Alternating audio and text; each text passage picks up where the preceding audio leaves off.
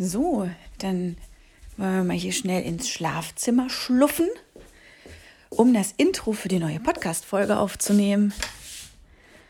So.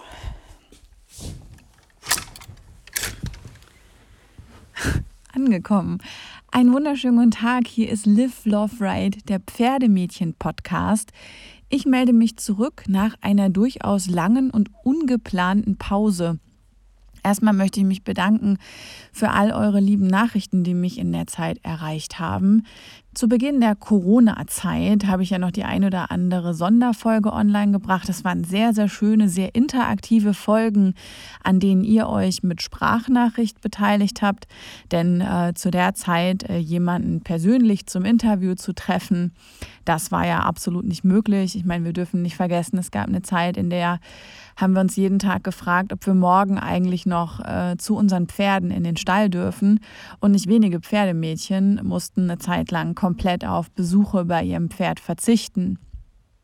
Und auch wenn Corona-mäßig gerade wieder so einiges los ist in der Pferdemädchenwelt, ist so, ja, ich würde schon sagen, Normalität wieder eingekehrt. Reitunterricht und auch Turniere finden gerade ganz normal statt. Und auch, ich finde, so der Alltag in den Ställen hat sich wirklich auf eine schöne Art auch wieder harmonisiert und normalisiert. Und ja, wenn man so beim Pferd ist, dann kann man irgendwie auch vergessen, dass Corona in der Welt um uns herum immer noch eine sehr große Rolle spielt und ich glaube auch noch eine ganze Weile eine große Rolle spielen wird. Für mich war es so, dass ich ähm, bei uns auf der Arbeit ja plötzlich auch mit sehr vielen, sehr spannenden, aber eben auch sehr intensiven Themen konfrontiert war und auch immer noch bin. Und wir jetzt äh, wirklich spannende und auch äh, herausfordernde Projekte machen, die einfach meine Zeit wirklich gefordert haben. Da muss ich dann halt sagen, ich bin sehr, sehr gerne Podcasterin, aber es ist eben nicht mein Beruf. Und ähm, mein Beruf, der hat mich in den letzten Wochen und Monaten wirklich äh, ja sehr gefordert auf eine total schöne Art. Also es soll jetzt irgendwie sich gar nicht so anhören, als wäre ich jetzt total müde und als hätte mich das total angestrengt. Aber es hat einfach meinen Fokus gebraucht, weil ich habe einfach nicht geschafft, mich hinzusetzen und einfach mal zu sagen, jetzt hole ich irgendwie mal eine Folge aus dem Keller und poliere die und stelle die mal online. Dafür hat es nicht gereicht. Dafür möchte ich mich entschuldigen. Ich möchte mich für eure Geduld bedanken. Und heute freue ich mich, euch die erste richtige neue Folge im Pferdemädchen-Podcast dann auch online zu stellen. Und das ist ein echt schöner Tag auch dafür. Ähm, ich habe im Internet, äh, bin ich über ein Posting gestolpert. Ich habe jetzt ein paar Mal versucht, das vorzulesen und ich habe jedes Mal dabei geheult, deswegen mache ich das jetzt nicht. Nicht schon wieder Tränen. Bald machen wir wieder was mit Tränen. Heute nicht. Ähm, das Posting, äh, auf was ich mich beziehe, ist äh, von Svenja, die Fotografin, die Martina und Django ähm, nochmal quasi zum letzten Shooting begleitet hat, weil Martina ja der Meinung war, dass sie ihr sechsjähriges junges Nachwuchspferd nach einer schlimmen Diagnose verabschieden und über die Regenbogenbrücke gehen lassen muss. Und ja, jetzt heute ein Jahr später ähm, ist das äh, so, dass der Typ, äh, wie Martina sagen würde, äh, wieder ja ziemlich fit ist, nicht über die Regenbogenbrücke gegangen ist und äh, man jetzt so auf ein Jahr zurückblickt, was mit ganz, ganz vielen wunderschönen Überraschungen irgendwie zu tun hatte. Martina und ich, wir haben auch immer noch Kontakt und ich freue mich sehr, eure Geschichte zu verfolgen und ja, jetzt nachdem dieses Jahr vorbei ist, äh, nochmal ganz liebe Grüße an euch und äh, eine Podcast-Umarmung. So, so geht Podcast-Umarmung. Ich wünsche euch für die nächsten Jahre, die da kommen, alles Gute.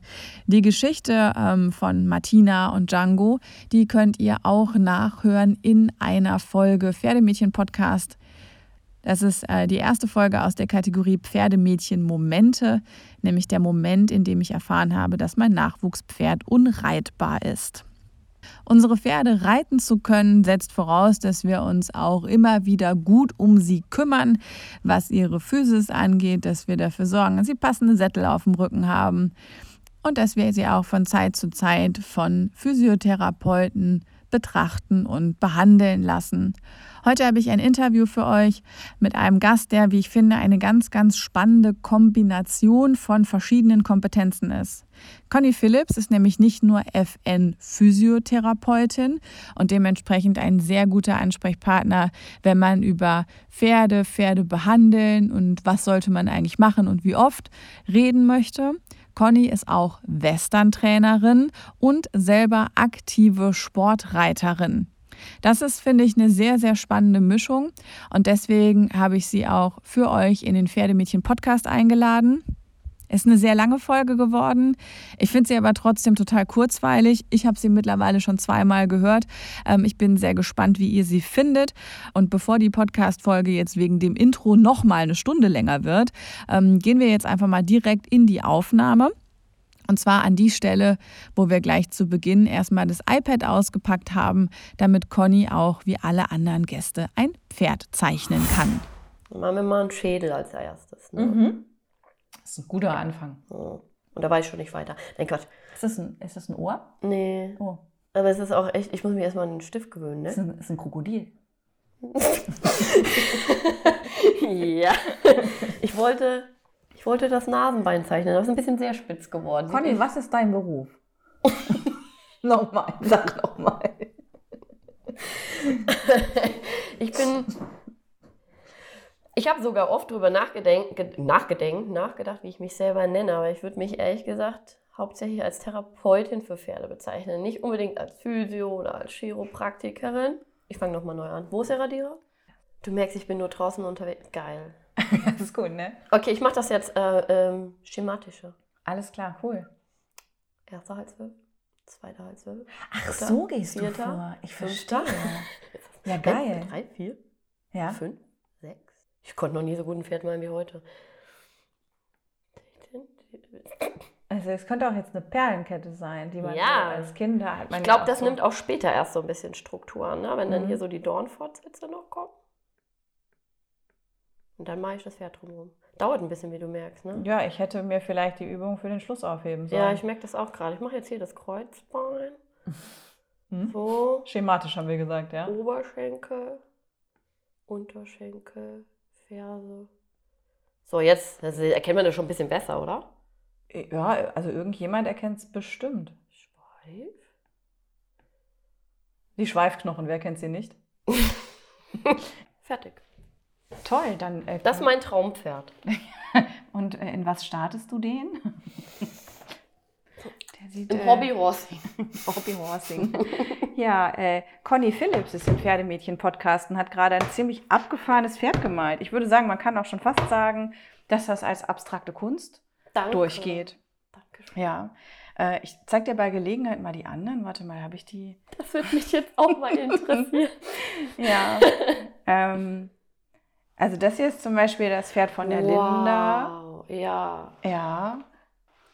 Wow, unten rechts sieht echt toll aus. Das habe ich gemalt. Also, wenn du jetzt könntest du ja überlappend das Skelett noch dazu machen. Ne? Ja, das würde bestimmt gut passen. Mhm. Ja. Das eine ist ein bisschen crumpy, ne? Oben rechts. Wer hat das denn gemalt? Das da? Das, das ist das, glaube ich, von der Monika Eckerle. Warum ist das so bockig?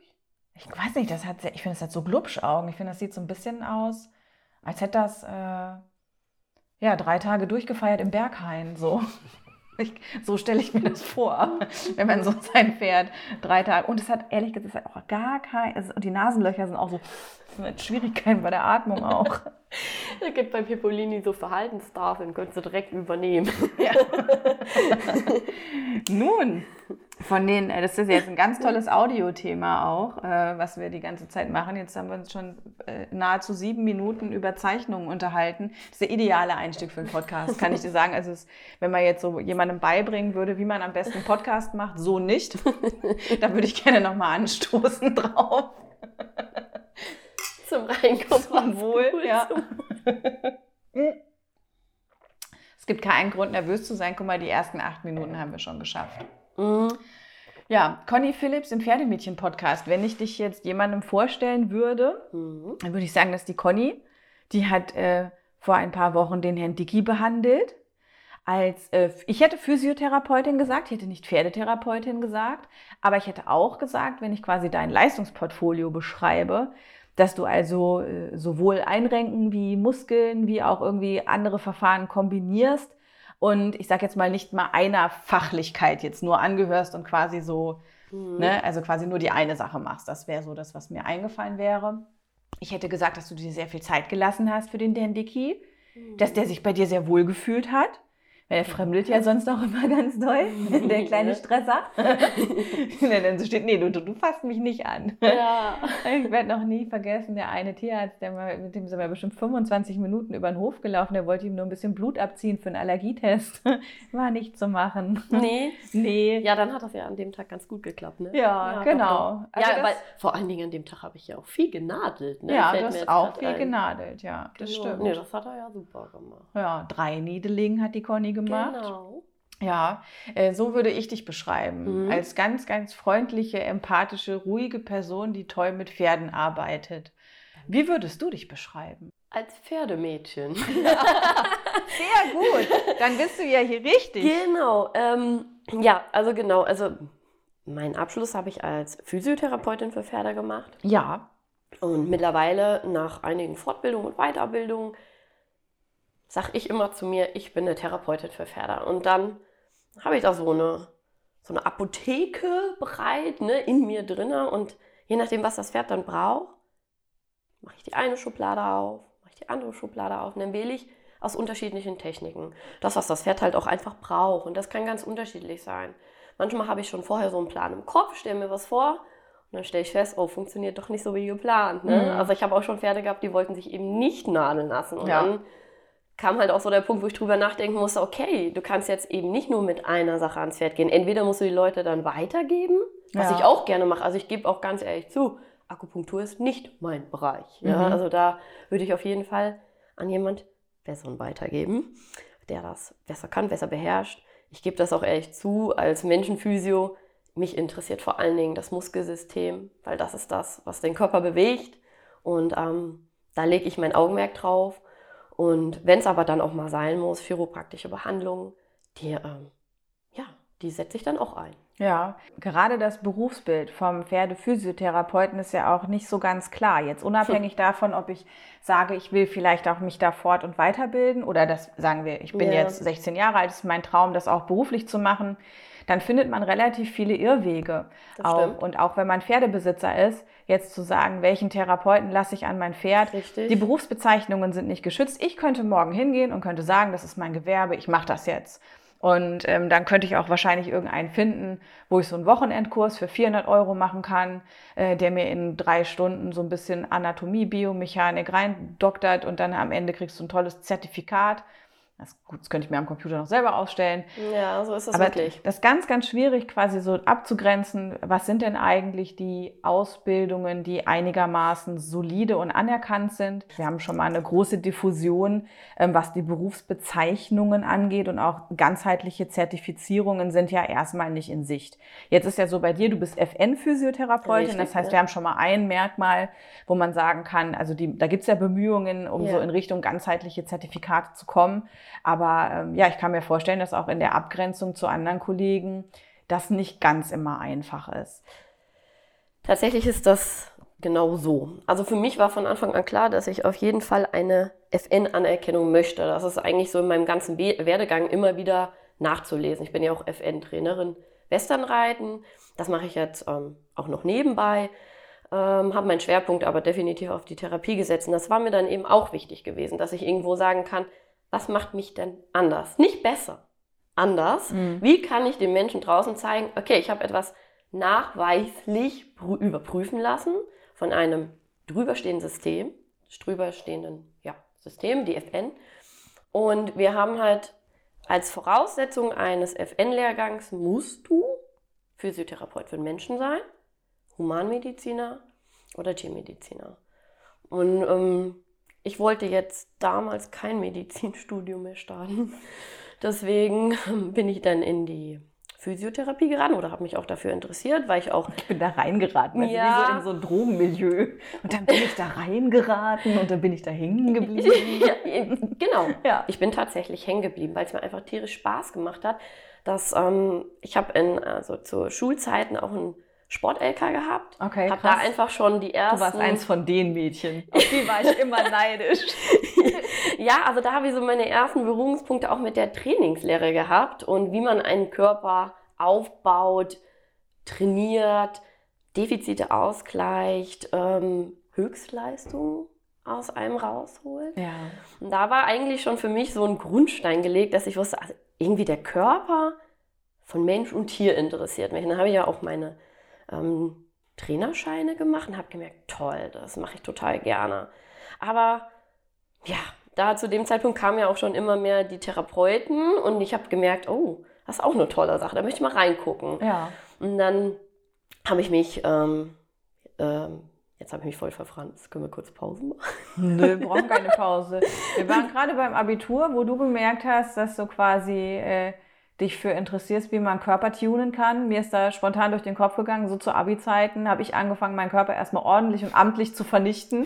Äh, ja. Das ist aber tatsächlich ein Unterschied gewesen, während andere richtig exzessiv feiern gegangen sind, Ja. war ich im Odenwald auf der Freestyle Range und habe Pferde trainiert. Ja, und, krass. Ähm, da habe ich aber auch meine Liebe zum Unterrichten erkannt, meine Liebe zum Trainieren. Ich hatte da ja auch ein paar Pferde, die ich mitgeritten bin und mit unterstützt habe. Und dann habe ich aber irgendwie gemerkt, okay, das reicht mir nicht so ganz. Ne? Mhm. Also, das, also kann ich mir jetzt nicht längerfristig für mein ganzes Leben vorstellen. Ich möchte vielleicht irgendwann doch nochmal heiraten oder so und jetzt nur ein Trainerleben. Gut, das wird wa- wahrscheinlich auch vereinbar sein, aber für mich zu da, damaliger Zeit eben nicht. Und dann habe ich mich in Frankfurt eingeschrieben für die Physiotherapie. Drei Jahre mit Examen abgeschlossen. Und Aber dann ist man erstmal Physiotherapeut nur für, für Menschen. Menschen, genau, weil für mich damals eben, wie gesagt, schon klar war, ich möchte FN-Physiotherapeutin für Pferde werden und eine Voraussetzung war eben ein, ähm, mindestens einen Abschluss als Physiotherapeutin. Ja, krass.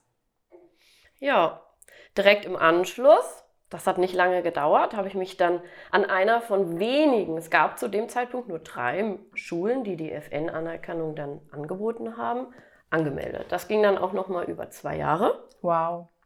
Und aber in dieser Zeit war irgendwie auch schon recht schnell klar, oh je, das wird auch nicht reichen. Du hast dann, ich hatte dann meinen Abschluss, den habe ich auch sehr, sehr gut gemacht und habe dann einfach gemerkt, okay, bin dann so die ersten Pferde behandeln gegangen, war auch ganz Wie zufrieden. alt warst du da?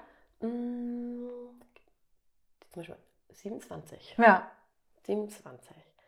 Und dann habe ich meine ersten Erfahrungen gesammelt und habe gemerkt, okay, also anatomisch bist du ja ganz fit, diagnostisch auch, aber therapeutisch irgendwie noch nicht so ganz. Und dann kam eine Weiterbildung, eine Fortbildung nach der anderen. Und da fing aber auch wieder dasselbe Dilemma an. Welche Fortbildung wählst du auf dem Markt? Und ich habe dann einfach immer versucht, zu jedem Gebiet, zu jedem Angebot die Fachperson, den Guru rauszusuchen. Und dem bin ich auch bis jetzt treu geblieben. Ja. Und mein Motto ist, wer rastet, wer der rostet. Und seitdem mache ich eigentlich jedes Jahr mindestens fünf Fortbildungen. Wow, krass. Ja, um aber auch ehrlicherweise für mich die Techniken rauszufinden, die mir auch liegen, die ich Ja. gut kann. Weil es bringt dir am Ende des Tages nichts, wenn du 20 Techniken kannst und bist in keiner gut. Oder du 20 Techniken kannst, aber immer noch nicht anwendest. Und dann habe ich halt einfach, der eine hat dann gesagt, ach, die Chiropraktik, die macht ja mehr kaputt, wie dass sie was bringt. Und ich wollte keine Vor Vorurteile haben. Deswegen bin ich dann halt wirklich viele, viele Strecken gereist, um mir meine eigene Meinung zu bilden. Und für mich jetzt letztendlich eigentlich, ja, drei Wege habe ich so immer. Und mit denen komme ich irgendwie total gut klar. Drei Techniken, die ich gut zusammenbauen kann, die, ja, mir eigentlich am Ende das liefern, was ich brauche. Ja, krass. Für mich ist es das wert. Je mehr ich weiß, umso mehr, umso mehr Sicherheit habe ich auch, Mhm. dass das, was ich tue, nicht falsch sein kann oder jemanden verletzen kann oder in dem Fall das Tier verletzen kann oder schaden kann, weil das erlebe ich doch sehr oft. Irgendwann fällt auch dem Letzten auf, dass er vielleicht eben einen Therapeut gewählt hat, der nicht so viele Qualifikationen hat, der sich vielleicht eben nur per sechs Stunden am Wochenende weitergebildet hat und sich jetzt Therapeut fürs Pferd nennt. Ähm, irgendwann merkt das wirklich auch der Letzte. Dann bist du der siebte Therapeut, der gerufen wird. Und ja, der hatte ja schon zum siebten Mal ISG. Und immer wenn ich sowas höre, frage ich dann auch, und hat sich dann keiner Gedanken gemacht, warum? Das ist ja letztendlich nur ein Symptom. Und klar kann man Symptome lindern, das hilft dem Pferd. Aber wenn man die Ursache nicht beseitigt, dann hat man am Ende des Tages als Therapeut eigentlich keinen guten Job gemacht. Und ich sage auch nicht, dass ich immer gleich die Ursache beim ersten Mal finde. Das geht auch gar nicht. Das ist ein, eine detektivische Arbeit. Ja. Also ich bin noch nie zu einem Pferd gegangen und habe gesagt, das ist es. Außer jemand hat mich angerufen und hat gesagt, der hat sich gestern im Halfter aufgehängt. Kannst du mal nach dem Genick gucken, der muss nämlich in, am Wochenende wieder aufs Turnier. Dann ist es relativ klar, wobei ich niemals auch nur aufs Genick gucken würde. Das kommt vor, dass einer mich dann fragt, ja, was machst du denn jetzt am Vorderbein? Der hat sich doch gestern ins Halfter gehängt. Aber für mich ist das ja der ganze Körper, der in Betracht gezogen werden muss. Und das Ja. hängt doch alles zusammen. Und du hast eben gesagt, du hast so verschiedene äh, Haupttechniken, Mhm. mit denen du arbeitest. Ich glaube, was wir mal machen könnten, ist so grundsätzlich vielleicht mal Physiotherapie, Chiropraktik und Osteopathie Mhm. einfach gegeneinander abgrenzen. Wir Ne? versuchen das mal. Ja. Weil, also ich habe mit der Frage gerechnet und das ist Ich gar bin so durchschaubar, verdammt. Ähm, ja, das ist gar nicht so einfach. Mhm. Also wenn wir jetzt mal die, mit der Osteopathie beginnen, dann kann man die Osteopathie in drei Teile aufteilen. Einmal die viszerale Osteopathie, die sich eher so mit Organen und dem Inneren beschäftigt, wo man auch ganz toll mit der Akupunktur arbeiten kann. Dann gibt es die kraniosakrale Osteopathie, die sich auf den Schädel, die Wirbelsäule und das Kreuzbein konzentriert. Dann gibt es die parietale Osteopathie.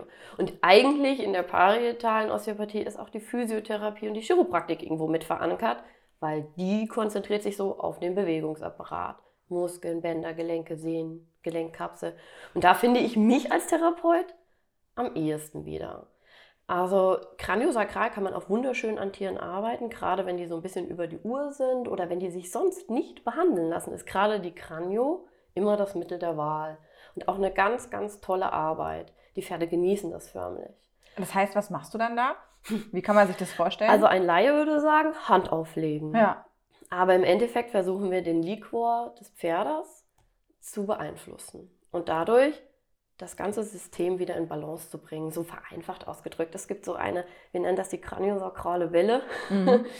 und die kann gestört sein und die versuchen wir wieder in einen physiologischen Rhythmus zu bringen. Ja, ja, es ist ja auch so ein paar äh, äh, Techniken. Ich habe unter anderem bei WeHorse, da hatten wir uns, glaube ich, auch schon drüber unterhalten, mir mal die ganzen Videos angeschaut, die es auch zur Masterson-Methode gibt. Ja, Da auch bin ich- eine tolle Technik. Ja, da bin ich über, einen, ich glaube, einen Facebook-Post irgendwie mal drüber gestolpert und dann wurde mir das da irgendwie bei WeHorse war das auch drin und dann habe ich mir die Videos mal angeschaut und im ersten Moment ist das schon fast ein bisschen esoterisch. Ne? Mhm. Also das ist halt so, ne, das ist immer so eine, ich sag, also ich, ich möchte das gar nicht abwerten, im Gegenteil, Ja, weil ja, ich ja. gerade da auch diese Wirksamkeit ja gesehen habe. Du siehst ja in den Pferden sofort, was der macht und was das auch für einen unglaublichen Effekt hat und finde ich total schön. Und ähm, der lädt ja im Grunde auch dazu ein, sich das mal auszuprobieren und zum Beispiel mal einfach im Blasenmeridian nachzugehen, sich einfach mal die Zeit zu nehmen. Ja, muss ich aber ganz ehrlich sagen, dann stehst Die du im Reaktionen Stall. sind krass. Ja, aber die erste Reaktion bei mir war, hoffentlich sieht mich keiner. Ach so. Ne? Weil ich dachte so, willst du jetzt eigentlich, das will ich jetzt auch irgendwie, ich hatte dann auch keinen Bock ja sagen, du streichelst dein Pferd. Ja, Oder genau. du kuschelst mit ihm. Ja. Das ist also, das ist so die, äh, ja, also die Zeit, sich zu nehmen, dann auch selber in sich diese Ruhe mal zu haben, weil du kannst ja nicht Genau sagen, das ist aber das Problem. ich mache jetzt mal eine Viertelstunde, weil Ja. du musst halt so lange machen, wie es halt dauert. Ja. Ja. und es gibt halt da kein, nach fünf Minuten geht so weiter und nach sieben Minuten geht so weiter, sondern am Ende erstmal, mir fällt ja jetzt noch schwer, ruhig zu atmen und ich bin schon eine Weile zu Hause. Ne? Und wenn du dann halt mit so einem Dampfpegel da am Pferd stehst, funktioniert es halt gar nicht.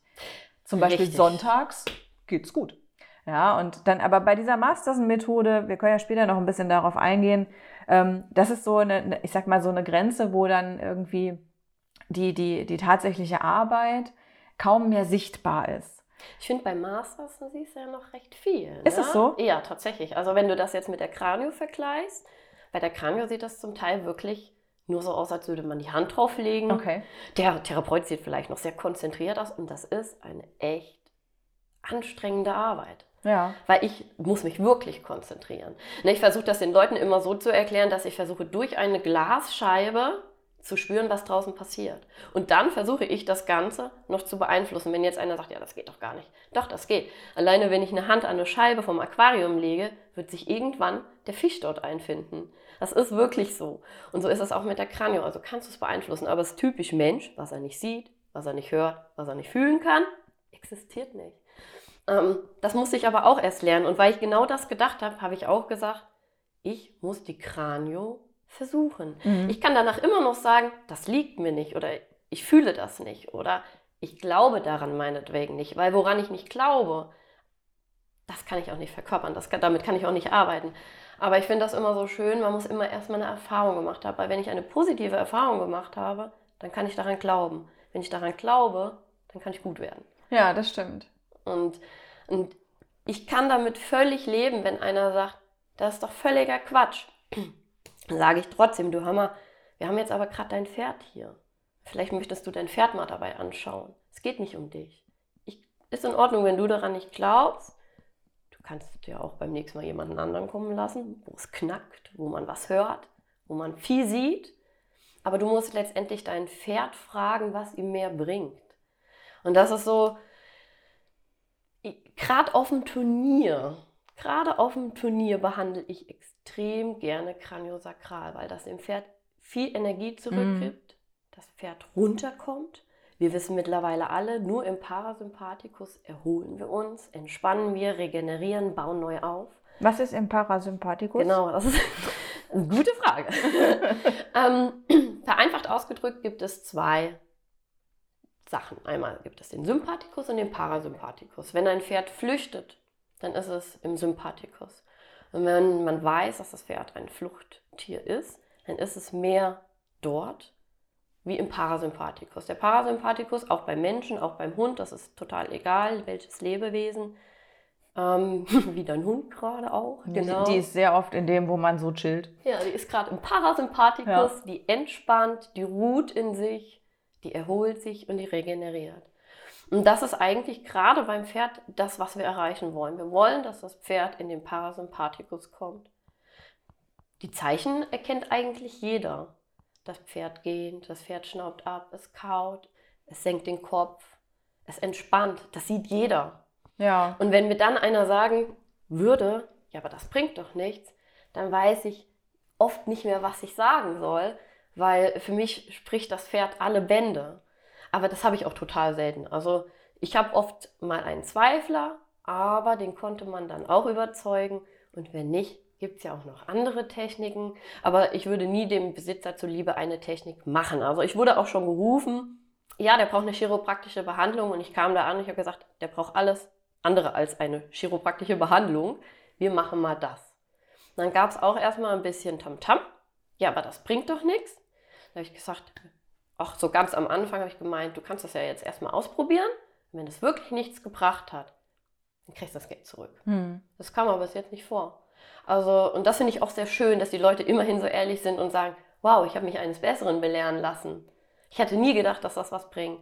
Wobei, wie gesagt, also in erster Linie werde ich nicht für eine kraniosakrale Therapie gerufen. In erster Linie ruft man mich an für die Physio, für die Chiropraktik und fürs Dry Needling. Und das sind auch meine Hauptsteckenpferde. Ja. Weil ich ja, wie vorhin eingangs gesagt habe, ich liebe Muskeln.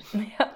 Muskeln sind für mich das, was man wirklich immer beeinflussen kann. Und durch die Muskeln kann man immer Gelenkflächen äh, beeinflussen. Wenn mir einer sagt, ja, mein Pferd hat Arthrose, da kann man eh nichts mehr machen, dann sage ich, das stimmt überhaupt nicht.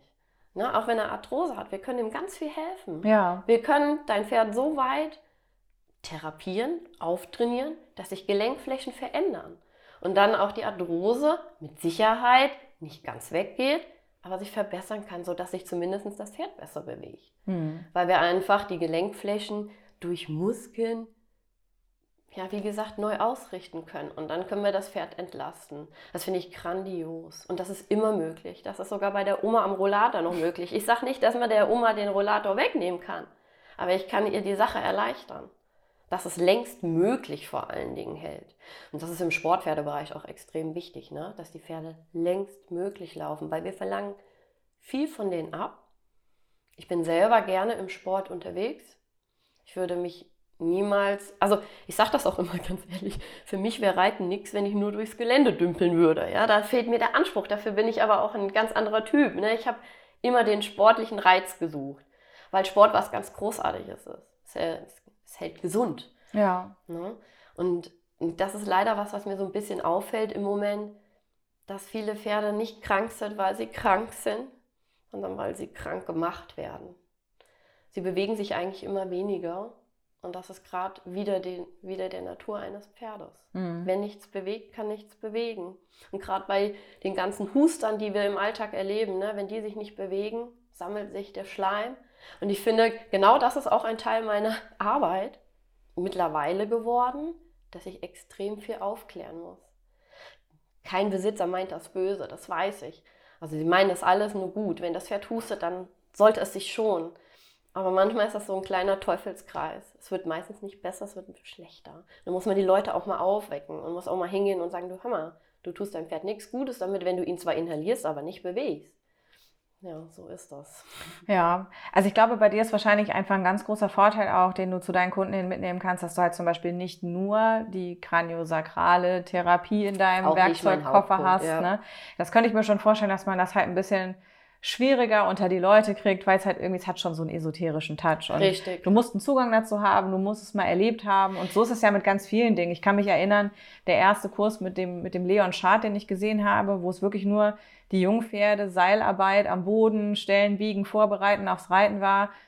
Dann habe ich das auch in Anführungszeichen erstmal belächelt und dachte, ja, dann tanzt doch euren Namen in den Sand. Ja. Ja, und es war der beste Kurs, den ich äh, überhaupt in, in Vorbereitung und auch in biomechanisch korrekter Vorbereitung je gesehen habe. Ja. Trotzdem hatte ich Vorbehalte. Und das wäre wahrscheinlich ähnlich, wenn man jetzt nur äh, ich sag mal, diese Behandlungsform dabei hätte, ne? aber dann bringst du ja die anderen ganzen Sachen mit und dann gibt man dir wahrscheinlich auch ganz andere Credits einfach mal, weil man so weiß, ja, die macht auch das, das, das und das und dann ist es ja im Grunde schön zu sagen, ähm, du bist jetzt hier mit jemandem, der viele Möglichkeiten hat und der wird sich dein Pferd anschauen und der wird das, was für dein Pferd gerade richtig und wichtig ist, der wird es schon raussuchen und finden. Also in der Regel möchte ich ja am Ende des Tages nach einer Behandlung auch so viel wie möglich geschafft haben. Ja. Da ist die Kranio nicht die erste Wahl. Hm. Aber wenn ich wirklich ein Pferd habe, das durch, durchaus auch von anderen Therapeuten versaut wurde, das kommt nicht selten vor, dass ich mit meinem Chiro-Block in den Stall komme. Das Pferd sieht nur den Block und dreht sich um. Ist das dieser Würfel, auf den Richtig. man draufsteigt? Genau. Ja. Und, ähm, und dann kann das auch noch sein, dass das Pferd Nadeln total blöd findet. So, und jetzt stehe ich da, weil das sind so meine Hauptwerkzeuge, die ich benutze, weil ich weiß, dass ich damit immer extrem viel erreichen kann. Und auch extrem schnell. Und extrem spürbar für den, äh, spürbar für den Besitzer, weil manchmal ist das, was ich sehen und fühlen kann, für den Besitzer nicht spürbar. Aber fürs Pferd, das ist ja in erster Linie auch für mich wichtig. Dennoch ist es schön, wenn der Besitzer auch einen, einen spürbaren Effekt hat. Und wenn alles nichts mehr, also alles nicht mehr geht, dann habe ich immer noch die ganz normalen Physio-Techniken, die ich anwenden kann, unter anderem auch gerne Mastersen. Ähm, aber manchmal sind die Pferde so durch mit dem Ganzen, und ich bin ja dann am Ende das letzte Sprachrohr, was ja. die noch haben. Und das ist dann mein persönliches Anliegen. Bei allem, was jetzt für den Besitzer vielleicht wichtig sein mag, dem Pferd dann doch noch irgendwie helfen zu können. Aber das kommt relativ selten vor. Also, ist, also ich bin gerade ganz überrascht, dass ich mehr über Kranio rede, wie über das, was ich eigentlich mache den ganzen Tag. Wir ne? kommen noch dahin. genau. Aber trotzdem finde ich es auch ganz gut, mal darüber zu sprechen, weil ja, weil es eben als mehr esoterisch und Hokuspokus abgestempelt wird und ich einfach ganz klar dazu sagen kann, nur weil man es nicht sehen, hören, fühlen, schmecken kann, ist es dennoch da. Es ist da und du hast es vorhin auch gesagt, meistens ist es das Problem, dass der Mensch es heute nicht schafft, sich selber mal in den Hintergrund zu stellen und wirklich nur zu fühlen, die Hand aufzulegen und vielleicht auch die Hand mal fünf Minuten an einer Stelle liegen zu lassen da passiert ja nichts. Doch, da passiert ganz viel. Aber ich muss mich schon konzentrieren. Wie ist das dann bei einem, der das nicht tagtäglich macht? Der muss sich ja noch viel mehr konzentrieren. Und wenn ich das mal Leuten versuche, in Kursen so ein bisschen zu vermitteln, dann sind die nach einer halben Stunde durch. Dann sagen die, danke, das reicht. Ich, ich, ich fühle jetzt eh nichts mehr. Und das kann ich auch ganz gut nachvollziehen. So ging es mir am Anfang auch. Ich war auch durch, als ich meine Hand da eine Viertelstunde auf dem Sakrum habe liegen, äh, liegen lassen habe ich auch gedacht, ja, so jetzt kann ich eh nichts mehr fühlen. Ja, also ich muss auch sagen, ich habe mir auch diese Videos mehrfach angeschaut. Das ist mhm. ja so eine Serie von, ich glaube, drei oder vier Videos. Wo? Und äh, bei äh, WeHorse. Mhm. Und dann ähm, habe ich nach dem ersten Mal, äh, habe ich nach 20 Minuten schon gedacht, ah ja, okay, habe ich verstanden. Mhm. Wie es mal ausprobiert, okay, ich habe es noch nicht verstanden. Mhm. Und dann halt aber immer mal wieder die Videos geguckt, immer mal wieder ausprobiert. Und das Schöne ist ja aber auch dabei, da kann man ja mehr oder weniger nichts falsch machen. Ne? Ich sag mal, wenn du jetzt ja. da anfängst, an Pferden rumzuziehen, ja. zu dehnen, zu drücken, da ist ja auch das, also das da potenzielle Risiko, auch einfach Dinge wirklich negativ zu verschlechtern. Richtig. Ist ja gegeben.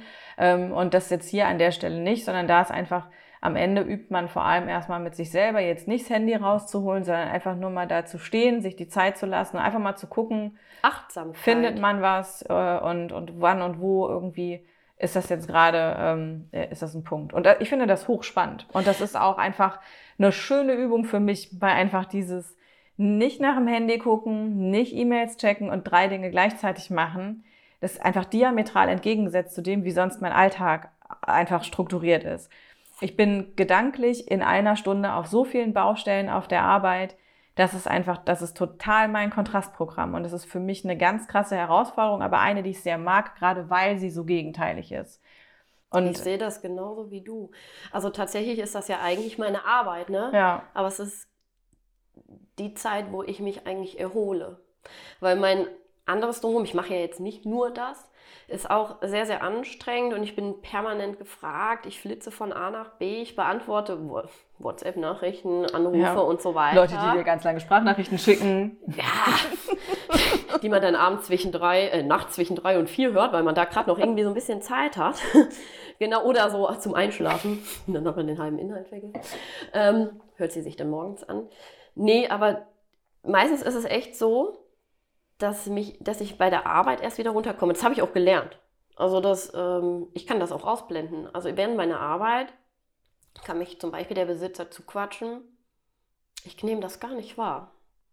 Aber so intensiv ist diese Arbeit auch. Ne? Man, ähm, klar, es gibt so, äh, so Sachen, da kann ich nebenher auch quatschen, aber man möchte ja auch das Pferd nicht gefährden. Ne? Ich wollte gerade sagen, also ganz im Ernst, wenn ich mit einem quatschen gehen will, dann muss ich mit ja. dem Kaffee trinken gehen. Wenn ich den nachher hole, damit er mein Pferd behandelt, dann ja. soll der bitte auch sich auf mein Pferd konzentrieren. Ja, man muss jetzt auch nicht übertrieben Zauberei daraus machen, das kenne ich auch. Also da stehen da manche da, die fuchteln mit den Händen rum, da meinst du irgendwie, die wären, keine Ahnung, wären gern Cheerleader geworden oder sowas. Aber die gibt es auch, die machen viel Zauberei darum. Aber man muss sich auf jeden Fall konzentrieren, weil sonst spürt man nichts. Also ich nicht. Wenn ja. ich mich nicht konzentriere, fühle ich nichts. Ja, also ich glaube, dass das wahrscheinlich am Ende Leute, die das 50 Jahre machen, die können wahrscheinlich mittlerweile noch ein Fünf-Gänge-Menü parallel kochen und die Steuererklärung machen und kriegen es trotzdem hin. Wobei, ich habe jetzt letztens gedacht, ähm, da saß jemand auf dem ähm, Pferd und hat sozusagen auch eine Art Trainingsvideo gedreht. Und da habe ich noch zu meiner Freundin gesagt, wenn das mein Pferd wäre und ich hätte dieses Video gesehen, Hätte ich aber gesagt, ich hätte gerne mein Geld zurück, weil das ist für mich nicht beritt. Mhm. Ne? Also, und wenn ich, das, ich habe mich dann mich, vor, also mich selber vorgestellt, wie ich mich jetzt mit der zweiten Hand filme, während ich am Pferd rumknete. Ach so. So kam mir das vor. Ne? Und Jesus. Ich, also, das war, also ich fand es unprofessionell und ähm, ich weiß nicht, ob das gängig ist. Keine Ahnung. Aber wenn hätte ich mich filmen lassen oder so bei, bei so einer Sache, ne? Ja, das ist ja auch eh sowieso die Frage, wie, wie, wie viel kann man da sehen? Ne? Wir alle haben schon mal von oben äh, das Handy äh, quasi so auf Sattelhorn ja, und den, den Anfang vom Hals gehalten ja. und haben mal so den Galopp irgendwie mal kurz gefilmt. Aber also da brauchen wir uns kein ja Lehrvideo, oder? Nee, da brauchen wir uns nichts vormachen. Das hat weder irgendwie einen qualitativen Anspruch an die Aufnahme, noch ist das in irgendeiner Form, bildet das einen Ausschnitt ab, den irgendjemand ähm, sehen und verstehen könnte. Aber äh, wo wir gerade hier bei Hokuspokus-Geschichten sind, da würde ich gerne deine Meinung äh, abfragen. Weil was mir, also ich will das Hokuspokus jetzt natürlich ein falsches Intro, ähm, aber es kommt mir wie ein, sagen wir, ein Trendthema vor. Alle sind jetzt BEMA-Deckenpartner. Auch mit der Frage habe ja. ich gerechnet. naja, aber das ist schon, also das müssen wir jetzt schon mal sagen, weil, also mein ah, Pferd hatte noch nie Kontakt mit einer BEMA-Decke und ja, er lebt ja, noch. Äh, die Frage ist aber, also das ist ja jetzt irgendwie, das ist ja so ein Hype. Ja, und ähm, ich kann mir vorstellen, dass wenn wir jetzt mal, nehmen wir mal mhm. die Themen unterschiedlich, die BEMA-Decke ist das eine, die Magnetfeldtherapie als solche können wir ja mal irgendwie gesondert besprechen, weil am Ende ist ja der Hype nicht Magnetfeldtherapie, mhm. sondern der Hype sind BEMA-Decken. Und das ist dann, also mein Eindruck ist, dass das eine sehr gut gemachte äh, Marketingmaschine ist ähm, und mich würde einfach mal interessieren, ob du in irgendeiner Form sagen kannst, dass Magnetfeldtherapie, mhm. wir nehmen jetzt einfach mal alle Hersteller da raus, ja, aber genau.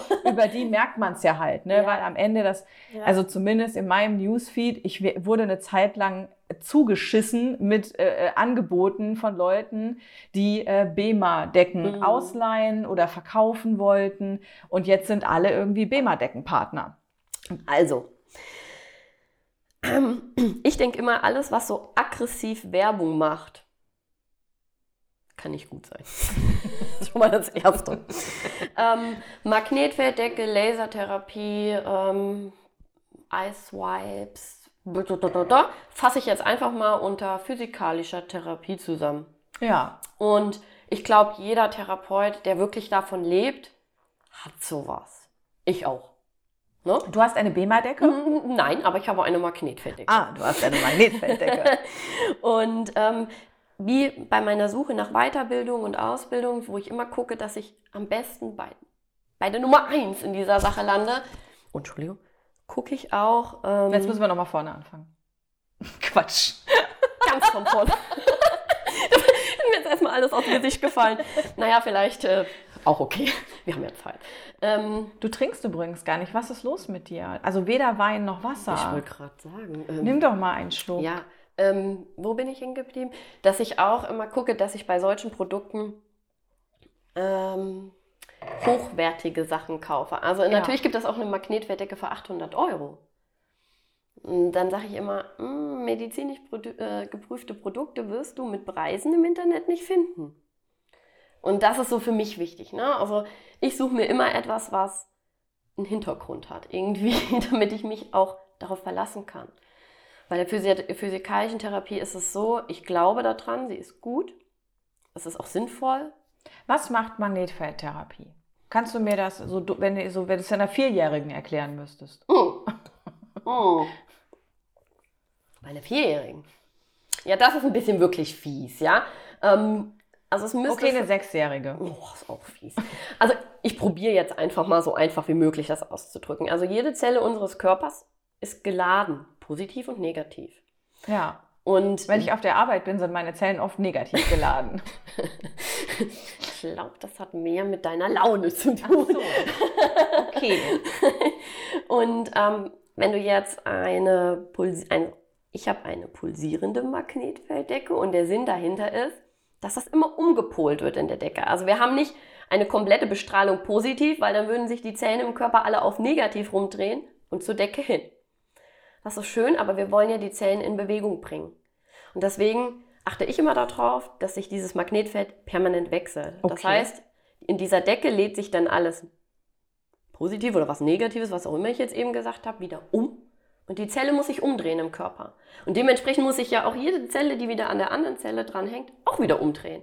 Und dadurch entsteht. Das klingt viel, aber ganz schön anstrengend. Äh, ja, tatsächlich. Das ist ja auch oft der Grund, warum die Pferde vermeintlich entspannt und müde dastehen. Es gibt verschiedene Programme und dann muss er noch auf die jeweilige Herzfrequenz achten und dann hat das auch unterschiedliche Effekte, aber im Endeffekt willst du den Körper in Bewegung bringen, denn Bewegung ist Leben. Das Schlimmste, was dir passieren kann, ich weiß nicht, wie das bei den Billigdecken ist, aber ich kann mir nur vorstellen, dass sie im Endeffekt die Zelle entleeren. Mhm. Das Pferd steht dann super entspannt und müde da, aber wir wollen ja auch wieder Informationen in die Zelle reingeben. Und da, ach, das würde ich gerne nochmal ergänzen zum Handauflegen wir haben ja gesagt, dass wir beim Handauflegen nicht viel falsch machen können. Aber auch dabei übertragen wir eine Information in den Körper, nämlich durch, wir reflektieren das Infrarot. Wenn wir, unser Körper strahlt permanent Infrarot aus und das Hand, durch das Handauflegen spiegeln wir das wieder zurück. Was ich an der Stelle auch sagen kann, ich habe dem Dicky vor einer Weile so eine Keramik, äh, äh so eine Keramikrückendecke ja. gekauft. Ja. Der liebt das Ding so dermaßen. Und ähm, wenn jetzt diese, gerade diese Übergangszeit ist im Herbst, ne, du hast sie noch nicht eingedeckt, dann kriegen sie aber mal einen Regen und einen Wind ab, ne, und dann hast du dann irgendwie eine ein bisschen empfindlicher ja. ist, andere können das besser ab, aber ne, dann steht er morgens noch im Stall, alles ist schön ja. warm und weich, mittags im Wind und Regen und pfupp, Brett, ja. ja. Und dann ziehst du im Viertelstunde diesen, diesen Rückenwärmer da auf. Und ich meine, am Ende macht das Ding ja auch nicht viel anderes mit seinen Keramikfasern, als, Infrarot als das wieder zurückspielen. Richtig. Und dann ist er plötzlich zwei Zentimeter größer, ja. atmet ganz anders und hat einen ganz anderen Gesichtsausdruck. Die Faszien entspannen sich wieder. total krass. Und durch die Faszien überträgt sich halt auch wieder Information. Ne? Also Meine Mutter würde jetzt fragen, hast du eigentlich auch so eine Infrarotdecke? dann müsste ich sagen, nein. nein. aber das ist doch immer so. Ne? Ja, ich habe auch keine Back-on-Track-Decke tatsächlich. Der ja. Digi hat auch eine Back-on-Track-Decke. Ja, als echtes Pferdemädchen kaufst du alles für dein Pferd. Ja. Niemals für dich selber. ja, hast, ja, aber das ist, also das auf jeden Fall äh, äh, kann ich tatsächlich auch aus der Erfahrung mit ihm sagen, hätte ich nicht für möglich ja. gehalten, wie wen, also wie auch in wenig Zeit quasi so ein super positiver Effekt möglich ist. Da hat die Tanja Und mir das- einfach das Ding mal gegeben, als ich da stand und sagte, ich kann den ja so nicht satteln, ich muss den erstmal irgendwie aufwärmen. Und wir haben halt ähm, äh, im alten Stall hatten wir so selbst gebaut mit so zwei äh, Wärmelampen, Ja, quasi äh, so ein Rückenwärmer. Pferdesolarium so in der Art. Ja, eine Ja. deut- die deutliche Billo-Variante. Also einfach nur zwei Rotlichter bei Amazon geschoppt an ein Brett geschraubt. Ja, ähm, aber reicht. aber fanden die geil. Ja, war zwar nicht so schickimicki, aber war Ja. derselbe Effekt im Endeffekt. Also Ja. wir haben ja kein UV im Pferdesolarium Ja. drin. Das interessiert das Pferd wohl recht wenig. Ne? Das Ja. sind ja hauptsächlich die Rotlichtlampen. Ja, ähm, aber das war der Beweis, oder? Du hast, da, du hast das drauf gesehen. Ich hätte es nicht für möglich gehalten. Ich hätte das nicht so, also nicht, nicht so eingeschätzt, weil ich dachte auch, dass das auch so ein Ski-Ski-Gerät ist quasi, Mhm. ne? Und dann, aber wie gesagt, dann stand er da und dann hieß es so, ja, warte, ich hol dir mal den Rückenwärmer. Ja. Und ich dachte so, ja, dann hol mal den Rückenwärmer. Und dann hast du aber plötzlich gesehen, ja, jetzt geht die Wellness-Party richtig los und dann war seine Welt in Ordnung. Und das Allerbeste für ihn ist, wenn du ihm jetzt den äh, Rückenwärmer anziehst und den Inhalator vorne drauf. Dann kannst du wirklich kannst du eine halbe Stunde gehen. So, dann steht er da Schön. schild. Ja, voll schön. Ja, das ist schon ganz gut. Muss ich echt sagen. Ähm, aber also ein, ein Ding, was ich gerne auch mal mit reinbringen würde, weil wir haben jetzt sehr viel über Pferde und Methoden gesprochen. Okay, BEMA-Decke, klar, Marketingmaschine haben wir im Grunde ist abgehakt, aber Magnetfeld durchaus sinnvoll, finde ich auch spannend. Ich möchte das irgendwann auch mal ausprobieren, um mal zu gucken, quasi so, ähm, wie, wie wirkt das und was macht das? Habe ich selten in der Anwendung gesehen. Ähm, aber tatsächlich es geht ja nicht eigentlich nur ums Pferd, sondern Pferd und Reiter sind ja irgendwie auch so eine verbundene Einheit, die nie wirklich getrennt voneinander zu betrachten sind. und wir haben uns ja kennengelernt, weil der Therapeut, mit dem ich sonst arbeite, war im Urlaub. Mhm. Der Dicky hat auf der Koppel ein paar geschossen gekriegt und war einfach hinten, ja, also nicht lahm, aber auch nicht gut. Und es war quasi klar, ich habe jetzt einen Zeitraum zu überbrücken. Und ähm, so kamen wir ja zueinander. Und äh, unser Therapeut, mit dem wir bis dahin auch sehr gerne gearbeitet haben, der hat immer schon auf dem Parkplatz, wenn wir uns getroffen haben, gesagt, also Frau Blank, wenn ich Sie laufen sehe, weiß ich schon, was ich gleich bei Ihrem Pferd mache. Mhm. Und das ist ja schon auch sehr wahr. Ne? Also am Ende ist so, man spiegelt sich immer gegenseitig. Mhm. Und ähm, ich sag mal so, auf der einen Seite das Problem wegzunehmen, ist auf Zeit bestimmt irgendwie gut. Richtig. Jetzt ist ja aber so, also in meinem konkreten Fall, ich bin nicht sehr symmetrisch. Ich habe starke Probleme, rechtsrum zu reiten. Mhm. Linksrum komme ich ganz gut zurecht, aber ich habe rechtsrum starke Sitzfehler. Also ich muss, äh, das Sandra Breitenstein Buch hat mir da an der Stelle äh, sehr wertvolle Inputs geliefert, auch durch die sehr klugen Zeichnungen, die da drin sind, mich an der Stelle einfach mal so ein bisschen selbst zu überprüfen. Und dann mit so ein bisschen Filmen habe ich da wirklich auch große Baustellen bei mir aufgedeckt. Und ich arbeite daran und ich versuche das hinzukriegen, aber ich bleibe diese Baustelle. Ne? Und meine Schiefe, die ich da permanent in dieses System mit reinbringe, die ist halt da. Und ähm, einfach so dieses Thema, so quasi, du kannst ja das Pferd so gut darstellen, wie du willst, wenn jetzt egal ob ein sehr untalentierter Reiter, ein sehr schiefer Reiter oder unpassendes Equipment dann halt wieder dazukommen, dann kommst du ja auch in so einen Teufelskreis, der nie wirklich aufzulösen ist. Das ist richtig. Aber ähm, dieses Visualisieren, dass der Mensch überhaupt auch mal ein Auge dafür bekommt, wo ist meine Wirbelsäule, wo ist meine Schulter, wo ist mein Becken, das hilft schon. Das ist schon der erste Schritt in die richtige Richtung. Deswegen geben viele von uns auch mittlerweile Workshops, wo einmal das Pferdeskelett und das Menschenskelett nebeneinander gestellt werden. Weil vielen ist ja gar nicht bewusst, wie die Halswirbelsäule von einem Pferd verläuft. Ich glaube, Ja. da werden auch einige bei meinem Bild, so schlecht es gezeichnet sein mag, auch denken, ehrlich? Ja, hä, die geht doch gar nicht da Die geht doch gar nicht da runter, genau. Und ähm, wenn man da sein inneres Auge auch besser schult, dann kriegt man auch wieder ein Gefühl für seinen Körper. Das ist mir ganz oft bei den Menschen auch passiert, in, als ich noch in der Praxis gearbeitet habe. Du hast dich auf die Liege gelegt, du hast gesagt, du liest aber nicht gerade. Ja, dann leg mich mal gerade. Okay, gemacht, getan. Also das fühlt sich jetzt total schief an. Ja, klar. So genau das ist das Problem. Wie willst du denn jetzt noch spüren auf deinem Pferd, dass das schief ist? Weil du denkst ja, es ist gerade. Und ich lasse mich deswegen auch mindestens einmal im Jahr behandeln, um selber gerade, so gerade wie möglich zu sein, weil auch ich schlechter spüre, wenn ich schief bin. Das ist so eine Grundvoraussetzung, die ich mir selber auch ähm, stelle. Ne? Also, dass ich sage, das muss er regelmäßig kontrollieren lassen. Und du hast recht, also Form follows Function. Das heißt, So wie du da drauf sitzt, so verändert sich dein Körper. Kommt es vom Pferd, kommt es von dir? Das ist ja auch immer so eine Frage. Also für mich gehört tatsächlich... Oh, ich glaube, das ist ein klassisches Henne-Ei-Problem. Da genau, wirst du nie also, so richtig ankommen. Wenn ich jetzt zum Beispiel äh, Patienten habe, die ich schon längere Zeit betreue und wir haben tatsächlich dieses Problem, es ist immer wieder dasselbe Symptom, hm. dann muss ich mir ja wirklich Gedanken machen, woher es kommt. Dann erlaube ich mir auch mal zu sagen, darf ich mal den Sattel anschauen? Viele Reiter kommen auch selber da drauf oder viele Pferdebesitzer und fragen mich, darf ich dir den mal vorreiten? Ich so, sehr gerne. Ja, sehr gerne. Weil eben da erst so Details auffallen. Ne? Weil man ja normalerweise gar nicht den Besitzer mit in Betracht zieht. Man wird ja gerufen für das Pferd. Und ähm, nicht zu selten bemängel ich auch mal den Hufstatus. Ja, also da gibt es auch unterschiedliche Theorien, aber das müssen ja nicht immer meine Theorien sein. Also vom Hufschmied, ne? ich muss mir dann oft was erklären lassen. Ich lasse mir auch gerne erklären, vielleicht lerne ich ja noch was. Man lernt ja immer was dazu, aber manchmal kann ich es dann eben doch nicht so ganz nachvollziehen. Und der eine oder andere hat sich dann auch durchaus mal entschlossen, das irgendwie von einer zweiten Person sich anschauen zu lassen und das hat dann auch geholfen. Oder den Sattel mal nachprüfen zu lassen. Gebissumzäumungen sind oft ganz schlecht verschnallt, sodass so tatsächlich auch knöcherne Veränderungen am Kopf zu sehen sind. Wenn du den Leuten das mal zeigst und sagst, hast du das schon mal gesehen, hol doch mal die Trense, mhm. dann fällt es erst auf. Oder ja. nicht passende Gebisse. Ja, das, also an der Stelle Gebisskunde, da komme ich irgendwie im Verlauf meiner äh, 48-seitigen Notizen auch noch hin. ähm, ja, das ist, also wenn wir drei jetzt Jahre, mal. hast du gesagt. Ja, genau, drei Jahre dauert dieser Podcast. Okay. Aber ich habe jetzt auch ein bisschen länger Pause gemacht, so dass wir ein bisschen was nachholen. wenn, wir schon mal, wenn wir schon mal da sitzen äh, und der Flasche ist noch genug drin. Und guck mal, es ist mittlerweile eh schon dunkel. Jetzt ab hier merkst du nicht ist mehr, eh egal, wann ich einfach. Ja. ja. Willkommen im Podcast. Du musst nur morgen früh die Pferde füttern. Das, das glaube ich, könnten wir okay. dann als kleine Pause könnten mhm. wir das machen. Mhm. Ich glaube, dass wenn man sich eben so Themen anguckt, sagen wir mal, wir haben hier drei Reiterhöfe ja direkt nebeneinander mhm. und wir würden jetzt einfach mal durch alle Ställe durchgehen und würden einfach nur jedes Pferd nehmen, stellen es in die Horizontale und gucken uns die Rückenlinien an. Das wird schon nicht so richtig gut ausgehen. Und du die siehst, meisten Pferde können das gar nicht.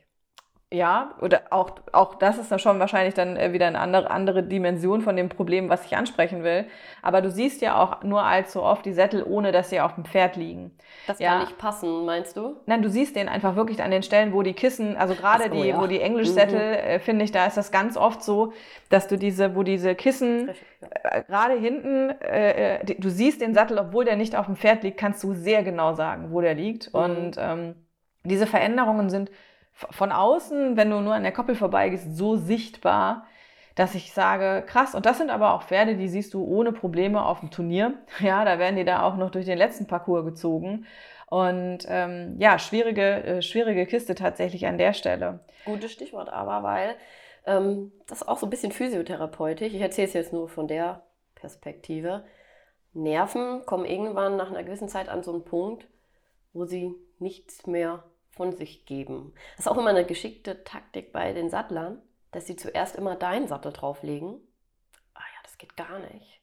Aber dann sind die Nerven ja auch schon so ein bisschen abgetötet. Und dann Ach kommt der zweite. So. Ja. Siehst du, jetzt läuft er aber besser. Ja, okay. Und was willst du Hättest sagen? du mir das mal vor zehn Jahren erzählen können, du, da hätten wir aber viel Geld auch schon sparen können jetzt. Ja, das ist halt, das ist halt praktisch, ne? Ich weiß nicht, ob die das wissen, ehrlich gesagt.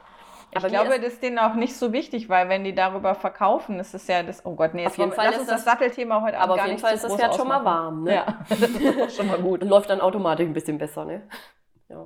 ja, kann man aber mal drauf achten, finde ich. Ja, das Thema Rücken ist eins, auf das ich aber tatsächlich auch gerne ähm, von verschiedenen Fragestellungen aus nochmal äh, eingehen würde. Das eine ist, so ein Unwort finde ich auch in Social Media ist Trageerschöpfung geworden.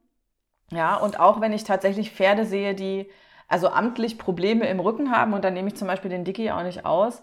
Mittlerweile ist so das irgendwie so ein richtiges Modeding geworden, irgendwie, sobald du irgendwo ein Pferd siehst, wo auch nur annähernd Schwung im Rücken zu sehen ist, dass es sofort schlimme Trageerschöpfung ist. Ähm, äh, das ist ja so das eine. Es gibt eine ganze Gruppe, äh, äh Pferdebeurteilung heißt die. Da sind ähm, äh, äh, ganz viele Pferdemädchen drin und dann ist irgendeine immer Grandios. mutig genug, mhm fotografiert ihr Pferd ähm, von vorne, von hinten, von der Mitte, von oben Oh Gott, die Arme. und die Hufe. Und dann sind darunter mal schnell 98 Kommentare, wo eigentlich das Ergebnis ist völlig egal, ob es um ein dreijähriges, 13- oder 30-jähriges Pferd sich handelt, dass der wahrscheinlich nie wieder reitbar ist. Und Trageerschöpfung ist schon ein Wort, was da auch sehr, sehr oft fällt. Ich verstehe das aber echt nicht. Das ist etwas, wo, ja, wo, wo mein Horizont des Verstehens aufhört, wie ich sowas überhaupt auf Social Media posten kann. Also da würde ich mir wirklich lieber eine Fachperson suchen. Sollen wir mal reingucken? Sollen wir mal den letzten, wir müssen ja keine Namen sagen. ich, wir können ja Dank einfach bin ich mal. in solchen Gruppen nicht drin. Ja, ich, bin, ich bin ja sogar in der Gruppe Pferdekrankheiten, auch aus äh, Infotainment-Gründen. das ist mein Bauer sucht Frau. Weißt du? ja, also das kann ich jetzt verstehen. Das ist ja unterhaltsam. Bauer sucht Frau? Bauer sucht Frau ist unterhaltsam. Ah, ich weiß nicht, ich weiß nicht. So, was haben wir gesagt? Pferdebeurteilung wollen wir mal gucken. So. Äh, 10.885 Mitglieder. Hm, Ich habe davon gehört, ja. Mhm, Ja. Gehört. ja. Das Exterieur von Pferden wird diskutiert, also Gebäude, Muskulatur etc. Auch Interieur und Haltung können im Zusammenhang mit diskutiert werden. Tralala. Wahrscheinlich fliege ich morgen aus der Gruppe, wenn der Podcast rausgeht. Ja. So, hier haben wir jetzt äh, äh, einen Beitrag von einem vierjährigen Wallach. Ich kann dir den jetzt ja auch mal zeigen. Und hier 130 Kommentare. Hm, Der hat doch mit Sicherheit Kissing Spines, oder? So, wie das da aussieht. Ferndiagnose. Ja, vierjährig. So. Ja. Ja, gut, besonders happy sieht er jetzt hier nicht aus. So. Ist der Guck- Reiter guck mal, wie, guck mal, wie klein der ist. Genau, ist das der Reiter? Ich, das ist bestimmt der Reiter. Die sind auch beide gleich schwer, deswegen ist es fair. Dann können die öfter mal tauschen. Ja, und dann hast du da 130 Kommentare und eigentlich wolltest doch du nur mal wissen, wie es eigentlich mit deinem Pferd gerade aussieht. Ne? Und ich meine, das ist ja dann am Ende ein Besitzer, der macht sich ja wirklich reell vielleicht Gedanken. Jetzt hat er halt aber nicht die Conny angerufen oder, na, oder eine Conny, sondern der hat dann die Bilder in die Gruppe gestellt. Vielleicht piepen wir den Namen von der Gruppe. Jetzt im Nachhinein überlegt. Ich will da eigentlich gerne drin bleiben, muss ich sagen. Am Ende aber, was ist jetzt das Ergebnis? 130 Kommentare und du hast danach irgendwie das schlechteste Gewissen der Welt. Richtig. Wem ist damit geholfen? Ja. Also mir tut das weh. Mir tut es leid, mir tut es weh, weil ich mir ganz gut vorstellen kann, wie der Besitzer sich jetzt eventuell fühlt. Also Aber also da muss ich dann auch wieder sagen, es ist ein Stück weit selber schuld. Dummheit. Ja, Entschuldigung, also- jetzt ist mir rausgerutscht. Aber das ist das, was ich vorhin meinte. Ich habe dafür kein Verständnis. Ne? Also sowas in Facebook zu posten oder sonst wo. Wenn, frage ich doch wirklich Leute, die davon Ahnung haben.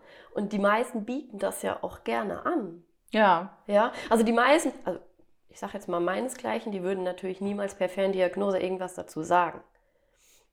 Wie diagnostizierst du denn eine Trageerschöpfung, wenn dich einer fragt? Dann, ne, dann kommt die vielleicht und ruft dich an, sagt hier, das Internet hat gesagt, der kleine süße Ponymann hat eine Trageerschöpfung Mhm. mit vier. Mhm.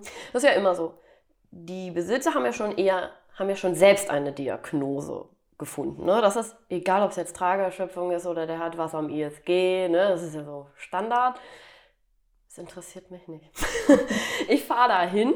Ich sage ja, ich sage ja, weil derjenige macht sich ja schon Sorgen. Aber Ja. ich schreibe mir das sogar auf.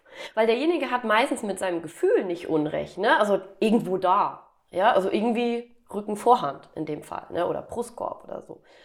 Aber es ist für mich nicht die Diagnose, sondern ich fahre dahin, ich schaue mir das Pferd an, erstmal eine ausführliche Anamnese, da wird mir noch, geht man noch mal ein bisschen ins Detail. Ich frage dann auch immer ganz gerne, warum? Ne? Warum denkst du, dass das eine Tragerschöpfung ist? Einfach um den ganzen Druck auch so ein bisschen daraus zu nehmen. Ne? Wenn jemand schon auch sich Sorgen macht, weil er wahrscheinlich schon von 500 Hausfrauen und Muttis gesagt bekommen hat, dass das Pferd nie wieder reitbar ist. Und dann kommst du da an und bist wahrscheinlich die letzte Hoffnung für denjenigen, dass es nicht so ist. Dann taste ich das Pferd ab, dann schauen wir es uns in Bewegung an, wenn möglich. An der Longe, sehr, sehr gerne, wenn möglich, auch unterm Sattel. Das ist nicht immer möglich. Und, und dann geht es in die Befundung. Und dann gehe ich Gelenk für Gelenk durch. Und dann notiere ich mir Auffälligkeiten. Ich gucke nach den Muskeln, ich gucke nach Spannungen. Und irgendwie so langsam aber sicher verschwindet dieses Thema unterm Tisch. Sollte es stimmen, würde ich es aber, glaube ich, trotzdem nicht thematisieren. Sondern würde ich immer wieder sagen, du, das Ganze hängt, hängt zusammen. Ne, da hat er gerade ein Defizit oder der ist da irgendwie gerade schwach, den müssen wir da ein bisschen aufbauen. Aber ich würde es auf gar keinen Fall wieder beim Namen nennen. Okay, warum das nicht? Weil es den Leuten Angst macht. Also die Leute, also wenn ich jetzt Tragerschöpfung höre oder irgendeiner wird mir sagen, boah, der sieht aber äh, schlecht aus oder so, dann macht mir das weniger Angst, weil ich weiß, ich kann das auftrainieren, ich kann das korrigieren. Vielleicht habe ich es ja auch übersehen, man wird ja auch betriebsblind bei den eigenen Pferden. Ähm, aber es macht mir keine Angst, weil es ist alles irgendwie veränderbar und korrigierbar. Für einen Besitzer sobald du so, eine, so ein Wort sagst, wird er auch beim nächsten Therapeuten oder bei irgendjemand anderem sagen, die hat aber gesagt, das ist eine Trageerschöpfung. Davon mag ich mich einfach distanzieren. Sondern ich sage immer, okay, könnte alles besser sein. Ne? Also, oder könnte besser sein. Das könnte besser sein, das könnte besser sein. Und wenn diese Dinge erstmal besser sind, dann gucken wir mal, was übrig bleibt. Und ob das dann eine Trageerschöpfung ist. Ja, also ich muss ganz ehrlich sagen, ich sehe sehr viele Pferde mit Trageerschöpfung. Was wird. Ähm das das wäre nämlich jetzt meine Erwartung. Und das dann so ein bisschen nämlich, also da bin ich jetzt überrascht, ähm, weil ich glaube, man könnte ja den Leuten, indem man ihnen auch das anständige Wissen vermittelt, dass das nicht schlimm ist, dass das mehr oder weniger eine Volkskrankheit ist unter Pferden äh, und dass es halt einfach große Defizite da gibt bei den Pferdebesitzern und Reitern, die es aufzuarbeiten gilt. Da wären wir wieder beim Aufklärungspunkt. Damit wir da halt wegkommen. Und wir können ja nicht aufklären, wenn wir die Kinder nicht mehr beim Namen nennen. Mm, ach so, du brauchst ein Wort dafür, um. Also ich brauche das nicht. Wenn ich jetzt, also wenn der, gehen wir jetzt mal davon aus, wir hätten ein Pferd mit Trageerschöpfung, dann interessiert am Ende ja eigentlich nur, wie, wie, wie ändern wir das. Ne? Also er kann das Wort ja verwenden, ich werde es aber nicht benutzen. Das mache ich nicht. Mhm. Ne? Das wäre wie wenn ich sage, hm, der ist platt. Oder der hat einen Hufrollenbefund. Oder das weiß ich doch gar nicht, ich habe doch keinen Röntgenblick. Ne? Bei einer Trageerschöpfung ist es ein bisschen was anderes weil das äh, muskulär abhängig ist. Aber es gibt auch Trageerschöpfungen, die kommen von ganz hinten. Das Pferd kann was am Knie haben, ein Sprunggelenk haben und deshalb eine Trageerschöpfung. Das ist so, leid, so weit lehne ich mich nicht aus dem Fenster. Ich habe keine Röntgenbrille. ja, die Ursache, da, also da würde ich jetzt auch sagen, ist jetzt auch nicht deine Verantwortung, die Richtig. abzuklären. Aber die, also in dem Moment ist das ja schon irgendwie, also ich hätte jetzt, das, ich finde, das ist eine Diagnose, die kann man durchaus stellen, so. Es ist keine Diagnose. Nee. Nö. Es ist ein Wort, das das es jetzt auf einmal gibt. Ja. Wie früher der Axthieb. Ah, das ist das vorm Widerriss? Genau. Ja. Ne, das ist auch sowas. Das ist für mich jetzt, für mich ist das ziemlich klar, ne, die Dinge nicht so zu nennen, ne, weil ich sehe ja immer nur den Körper. Ich sehe den Körper ohne Haut. Und ich, ja, also ich, ne, also da ist kein Fell mehr. Was macht die Faszie darunter? Was macht der Muskel? Was macht der Knochen? Die Gelenke? Und eine Trageerschöpfung ist wirklich extrem trainingsabhängig. Das heißt, ich versuche eher zu erklären, warum ist das eventuell zustande gekommen? Ne? Was, was kann das Problem gewesen sein? Und wie können wir das Ganze jetzt reduzieren? Ja. Äh, ich, aber ich mag das Wort nicht sagen. Ja, ich glaube, das ist auch gerade irgendwie ein Wort, was natürlich wahnsinnig negativ belegt ist. Und also das Thema mit den Ängsten, das kann ich verstehen. Ähm, auf der anderen Seite Blickschulung ist, glaube ich, auch was, das brauchen auch viele erstmal, ne? weil wenn man sich das so anguckt, wir haben das ja eben schon mal gesagt mit den Pferden, wo man den Sattel auf dem Pferd liegen sieht, ohne dass der gerade drauf liegt. Ja, und ich glaube, dass einfach Besitzer zum Teil zu wenig wissen. Da nehme ich mich auch nicht ja. aus aus den letzten Jahren. Ähm, und dass es auch einfach wenig Leute gab, die versucht haben, einem das auch zu vermitteln. So, und ähm, ich kann mich ganz am Anfang meiner Reiterei erinnern, da fing der Reitunterricht in der Sattelkammer an. Da gab es mhm. also wirklich quasi so Equipmentlehre, da gab es Dehnübungen zu Beginn und da wurde auch einfach Wert auf sowas gelegt. Aber ja. je älter ich wurde, umso weniger relevant wurde das und irgendwann war wirklich nur noch, du hast die Zehnerkarte gekauft, hast die Stunde abgerutscht auf dem Pferd. Hast und, noch nicht mal ähm, selber geputzt und gesattelt Nee, um Gottes Teil. Willen. Wir durften misten am Wochenende. Mhm. Und das haben wir auch schon alles. Nee, das ist irgendwie, also Blickschulung irgendwie mal hinzugehen und zu sagen, äh, guck mal, so sieht es aus, wenn es gut ist. Ne? Oder auch einfach so, wenn du nur mal so die, die Linien vom Gebäude irgendwie verfolgst. Ich meine, Pferde sind Meister darin, körperliche Probleme zu kompensieren. Der Mensch auch. Ja. Aber ich finde, bei denen sieht man es immer noch ein bisschen eher so. so. Und also auch Schmerzen frühzeitig wahrzunehmen und nicht erst, wenn es halt schon ganz, ganz doll zu spät ist und wenn es offensichtlich wird. Ähm, mhm. Das ist halt irgendwie, also ich finde das ein bisschen, ähm, ja, äh, schwierig zu sagen, wo, wo schickt man einen hin. Ne? Also was ist quasi so, ich könnte ihm jetzt auch keine Adresse sagen, wo du sagst, mach doch mal den Kurs. Ne? Also wo man so sagt, wenn du in den Kurs gehst und der geht dann von mir aus vier Einheiten, zwei Wochenenden, danach hast du auf jeden Fall mal so grundlagenmäßig was verstanden oder lies mal dies und jenes Buch. Ich bin gerade ganz viel dabei, ähm, äh, so Bücher zu lesen, die sich mit äh, Biomechanik und auch deinen Fachbereichen ähm, äh, äh, befassen. Hier auch unsere Tierärztin hier aus der Umgebung, die Frau Dr. Sachs, hat ja mhm. auch ein Buch geschrieben. Das habe ich gelesen. Dann habe ich hier, da hängt auch das Poster noch davor, diese Stresspunktmassage-Geschichten. Das habe ich mal gelesen und ähm, gucke mir ganz, ganz viel Literatur an. Und die ist aber nicht für, wie soll ich das sagen, die ist nicht so für so Einsteiger-Dullis wie mich gemacht. Ich habe oft schon nach dem ersten Viertelbuch, habe ich keinen Andockpunkt mehr. Und ähm, dann, okay, bei WeHorse gibt es ein paar Kurse, die man sich dann da angucken kann. Aber da kann ich dann auch schon wieder nicht fragen, ne? weil am Ende sind das auch alles so Themen, wo ich sage, da würde ich doch auch gern mal eine Rückfrage stellen. Und es gibt so ein paar ich sag mal, keine Ahnung, wie von dem Dr. Gerd Heuschmann, dieser eine legendäre Vortrag auf YouTube, den sollte jeder mal gesehen haben. Da kannst du aber auch nicht wieder fragen. Also im Grunde ist da so, ich finde, da bräuchte es auch einfach mal so ein Programm, wo man Leute hinschicken kann, wo man mal sagt, da kann man einerseits einen guten Input bekommen und man kann aber auch andererseits mal in Dialog gehen und sich mal noch ein bisschen austauschen. Das findet halt sau wenig statt. Du hast halt arschvoll Equipment, ja, und du kriegst ganz viel Reitkurse aber so irgendwie so dazwischen gibt es nicht so viel. Das stimmt. Wir arbeiten gerade an sowas. Das ist total witzig. Also das hat auch lange gedauert, eine Kollegin zu finden, die überhaupt mit jemandem zusammenarbeiten will. Das war das, was mich als Berufseinsteiger echt ein bisschen geschockt hat. Okay. Dass man, ähm, dass keiner einen mitnehmen möchte. Ich weiß nicht warum. was heißt für dich jetzt einen mitnehmen? Ich wollte am Anfang gerne mal so einen Tag mit einer namenhaften bereits ah, arbeitenden. Die haben dann Angst, dass du denen die Butter vom Brot Klau und die ja, Patienten klaust. Das kann ja wohl nicht sein. Ja, ne? nee, das also, geht natürlich nicht. Also, ne, äh, nee, im, im Gegenteil, äh, was sollte ich denen denn klauen? Die konnten das doch schon. Ich war ja, also glaube ich halt einfach nicht. Ne? Und jetzt habe ich nach einigen Jahren jemanden gefunden, mit dem ich zusammenarbeite. Und wir sind auch gerade so ein bisschen da dran. Und uns ist aufgefallen, das Problem an der Sache ist, du brauchst einen Theorieteil. Du musst ja den Leuten irgendwo mal grob sagen, wo ist was am Körper, beim ja. Mensch, beim Pferd.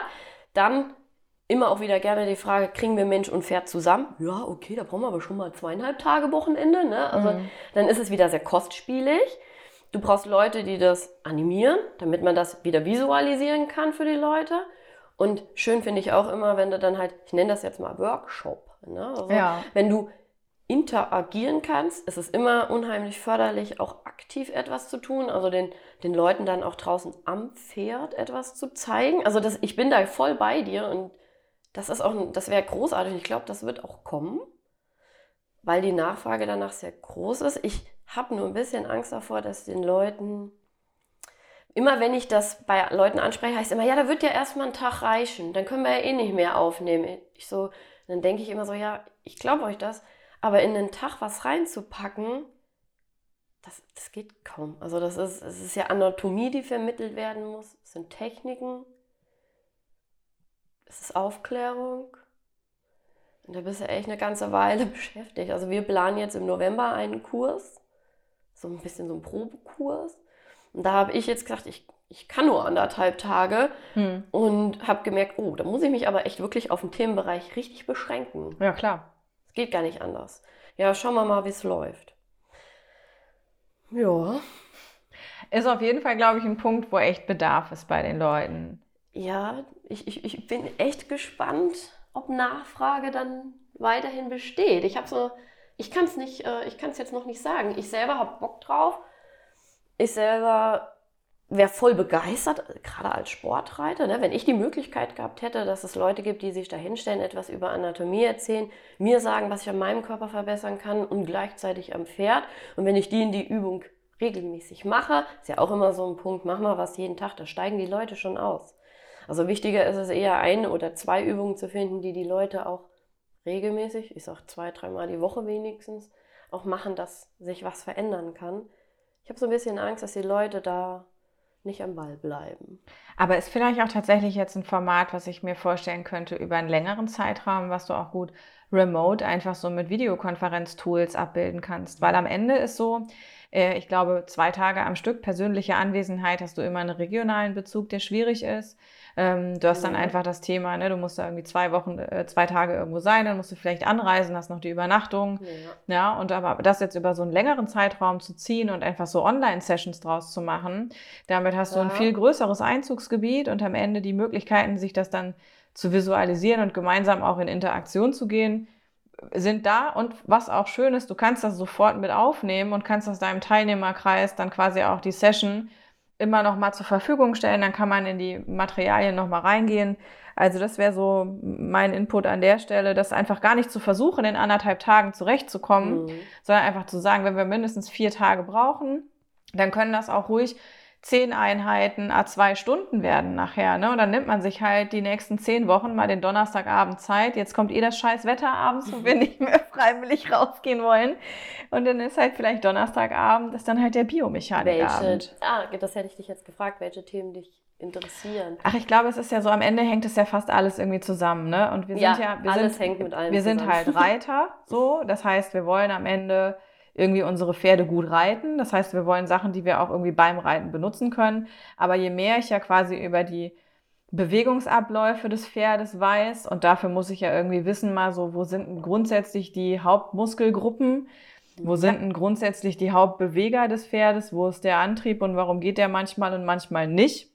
Ja, also was ich zum Beispiel an dem Buch mit den Stresspunkten super finde, ist, dass die im Grunde bei jedem Stresspunkt äh, so diagnostisch auch sagen, Pferde, die da Probleme haben, das äußert sich oft so. Ne? Also das, so, das ist am Ende ja auch eine Riesenreferenz von, wenn du das Problem hast, dann kann man meistens irgendwie mal in die Richtung gucken. So. Also am Ende so ein bisschen so, so das, das, das angewandte Reiten und Probleme, die wir alle beim Reiten kennen und die man wahrscheinlich auch relativ schnell in so einem Brainstorming kategorisieren kann, mal vielleicht in die Richtung aufzulösen und nicht anzufangen mit, guck mal, das ist der erste Halswirbel, das ist der Muskel und so, ne, sondern einfach das so, das sind die, die klassischen Probleme und dann ja. hast du das aus der Lebenswirklichkeit von Reitern vielleicht abgeleitet.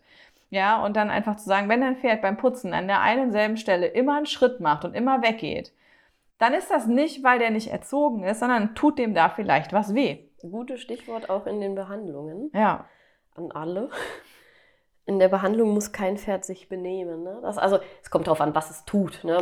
Manche quatschen rum, aber es hat sich oft gezeigt, je weiter weg der Besitzer ist, umso besser ist das. Ja. Ne? Weil die, also gerade so in der Westernreitszene sind die Pferde ja extrem auf Gehorsam geschult. Und der Gehorsam steht oft der Behandlung im Weg. Mhm. Weil eben genau das Pferd ja sich nur über diese Schritte zum Teil äußern kann. Ne? Also du, du fasst das Pferd an, es zeigt immer wieder an derselben Stelle eine Reaktion. Und wenn man ihm nicht erlaubt, das Bein zu bewegen oder den Kopf zu bewegen, dann kriegen wir diese Reaktion nicht. Ja. Auch das ist eine schöne Sache, ne, den Leuten überhaupt auch mal das Lesen ihres Pferdes beizubringen. Total, ja. Ne, zu sagen, hast du das gesehen? Das war eine Reaktion. Das Pferd wollte dir damit etwas sagen. Weil oft wird das interpretiert, ja, es hätte ja jetzt sowieso geplinzert. Ich so, nein, guck mal, wenn wir immer wieder über dieselbe Stelle gehen, ist jetzt kann jetzt wirklich ein Zufall sein, aber an anderer Stelle macht das nicht. Und das Pferd sieht ja nicht, über welche Stelle ich drüber gehe. Es kann es ja nur fühlen. Ja, ich, eine schöne Sache wäre das schon. Und wie du sagst, ich glaube, über mehrere Tage hinweg abgespeckt. Ja, also könnte ich mir tatsächlich gut vorstellen und am Ende, also konzeptionell, ich habe da jetzt noch nicht weiter drüber nachgedacht, aber ich würde es tatsächlich aus der, ich würde es nicht versuchen aus der Fachlichkeit abzuleiten, sondern ich würde es versuchen aus der Problemwelt der Leute abzuleiten. Weil da docken sie halt mit ihrem Innersten an. Und das ist, also da sind wir jetzt tatsächlich bei meiner äh, äh, Profession. Ich bin ja äh, in meiner Arbeit in der äh, Softwareentwicklung, mhm. Äh, in IT-Projekten gehen wir im Grunde auch immer so vor, dass wir quasi nicht sagen, was sind die geilsten Feature, die eine Software haben könnte und entwickeln dann total am Anwender vorbei, nur weil es theoretisch zwölf geile Feature gibt, die Programmierer gern programmieren und die Designer gern designen. Am Ende ist so ähm, eine der Kernaufgaben, die ich versuche zu lösen, anwendergerechte äh, Strukturen darzustellen, die einfach wirklich ein Problem lösen. Und immer dann, wenn es ein Problem löst, wird es auch wahnsinnig gut angenommen. Und Positive dann ähm, Erfahrung das ist so, das ist so eine Art, wo ich mir vorstellen kann, dass man die Leute auch an so ein Programm bindet. Ja, und ähm, wo man am Ende auch die schönsten Erfahrungen daraus ableiten kann. Und wenn man so dann auch erstmal so eine gemeinschaftliche Basis hat, auf der man das teilt, äh, dann ist es auch nochmal leichter, weil am Ende niemand sagt ja gerne, ich habe da ein Problem ja. mit meinem Pferd, so weil ne, wir wollen alle irgendwie immer so gut wie möglich dastehen, die schönsten Schleifen und die größten Pokale und das kann ich total verstehen, aber es ist ja schon noch eine Hemmschwelle überhaupt mal sozusagen, man hat auch überhaupt mal ein Forum, wo, wo man sagt, so jetzt bringt auch mal jeder sein Problem mit und dann wird auch einfach mal ganz wertfrei, erstmal werden die sich angeguckt und das kann ja, egal ob das jetzt Bild- oder Videomaterial ist, da kann man auch ganz viel teilen weil sein Pferd könnte nicht jeder mitbringen. Aber da sind jetzt, finde ich, die digitalen Formate sind dafür eigentlich wie gemacht. Und das ist ja so ein bisschen auch was, was uns diese ganze Corona-Zeit irgendwie auch mitgegeben hat. Dass wir, ähm, also ich meine, wir können jetzt heute Abend zusammen hier sitzen. Das wäre jetzt im März so nicht möglich gewesen oder im April. Aber äh, ich finde, wir haben schon auch ähm, eine ganze Menge Stellen identifiziert im Leben, wo persönliche Anwesenheit gar nicht zwingend erforderlich ist. Und gerade im Bereich Konferenzen, Wissens- und Informationstransfer kann ich ganz, ganz viele ganz tolle Formate feststellen, die in dieser Zeit gewachsen sind, die eben ähm, keine persönliche Anwesenheit erfordern, die aber trotzdem, also die verdienen auch Geld, ne, weil es ja auch am Ende ist es nie ein Selbstzweck. So, die Mission ist nicht nur zu sagen, wir haben jetzt irgendwie tolles Wissen unter die Leute gebracht, soll irgendwie wirtschaftlich sein. Und da sehe ich ein paar ganz, ganz tolle Konzepte. Und das ist ein schönes Thema, um darüber nachzudenken. Richtig. ja, ich habe gerade die ganze Zeit in, war in meinem Kopf, das Anwenden halt aber auch. Ne? Also ich meine, das Ganze bringt ja nichts, wenn ich am Ende nicht weiß, wie ich es am Pferd anwende. Das heißt, man müsste ja trotzdem gucken, dass man. Aber es würde sich ja nicht ausschließen zu sagen, du machst sechs solcher Sessions, äh, wo ja. jeder abends an seinem Rechner sitzt und die siebte oder zehnte, da ist man zusammen irgendwo vor Ort. Ja, das ja, erinnert oder, mich total an meine Fortbildung. Ja. Also im Endeffekt ist das ja nichts anderes. Wir haben halt auch eine Online-Plattform ja. oder diverse Literatur oder erarbeiten uns was daheim.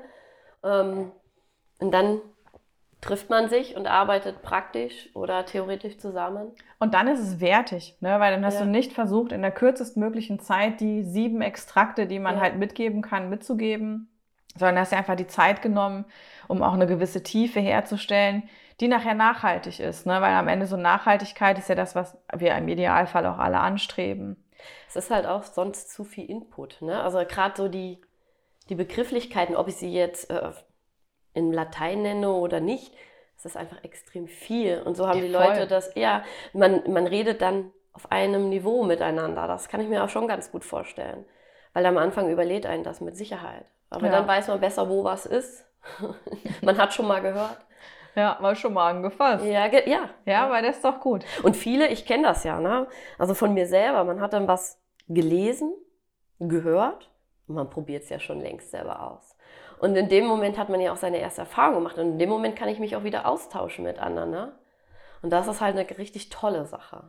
Absolut. Ähm, ich glaube auch gerade in dem Bereich ist ja so auch Training. Ne? Ich meine, mhm. es ja, funktioniert ja im Grunde auch so. Ne? Du hast irgendwas gesehen, du hast irgendwas gehört, dir hat einer was erklärt. Ist auch völlig egal, ob du das jetzt auf YouTube gesehen hast, ob dein Trainer in der Reitbahn stand mhm. äh, oder ob du einen Blogartikel gelesen hast. Am Ende ist ja der entscheidende Punkt nachher, die sieben Mal, die du danach reiten gehst und wo du das wieder versuchst. Ja, und dann ist auch ganz viel Try and Error so. Und da musst du halt auch, da müssen wir alle durch unsere Erfahrungen dann durch und müssen gucken, habe ich das jetzt eigentlich verstanden oder nicht? Und es ist bei mir echt ganz krass so. Also ich meine, nach dem Reitunterricht, also im Reitunterricht habe ich ganz oft auch ganz schnell diese Überforderung ne, wo ich so merke. Daran dachte ich wahrscheinlich so vorhin. Ja. Nicht an deinen Reitunterricht, aber ja. an, an den ich bin Moment. Immer sehr schnell überfordert. aber so an dem Moment, wenn ich dann da, ich kann mir das so bildlich vorstellen, ich erkläre, da, da, da, da, da ist auch alles ja. ganz klar und selbstverständlich. Auf jeden Fall. Und alle nicken. Uh ja. Wir haben schon, die hören innerlich, innerlich nur noch die Melodie von Jeopardy seit zwei Stunden, sind aber höflich genug, um alle noch zu nicken. Ja, und wir haben jetzt auch alle das große Latinum.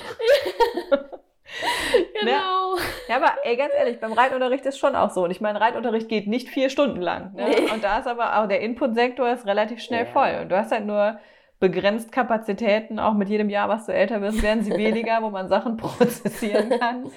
Ja, finde ich schon irgendwie cool. Ja, ich habe darüber noch gar nicht so nachgedacht. Ich bin jetzt permanent nebenbei so ein bisschen schon am Grübeln. Ne?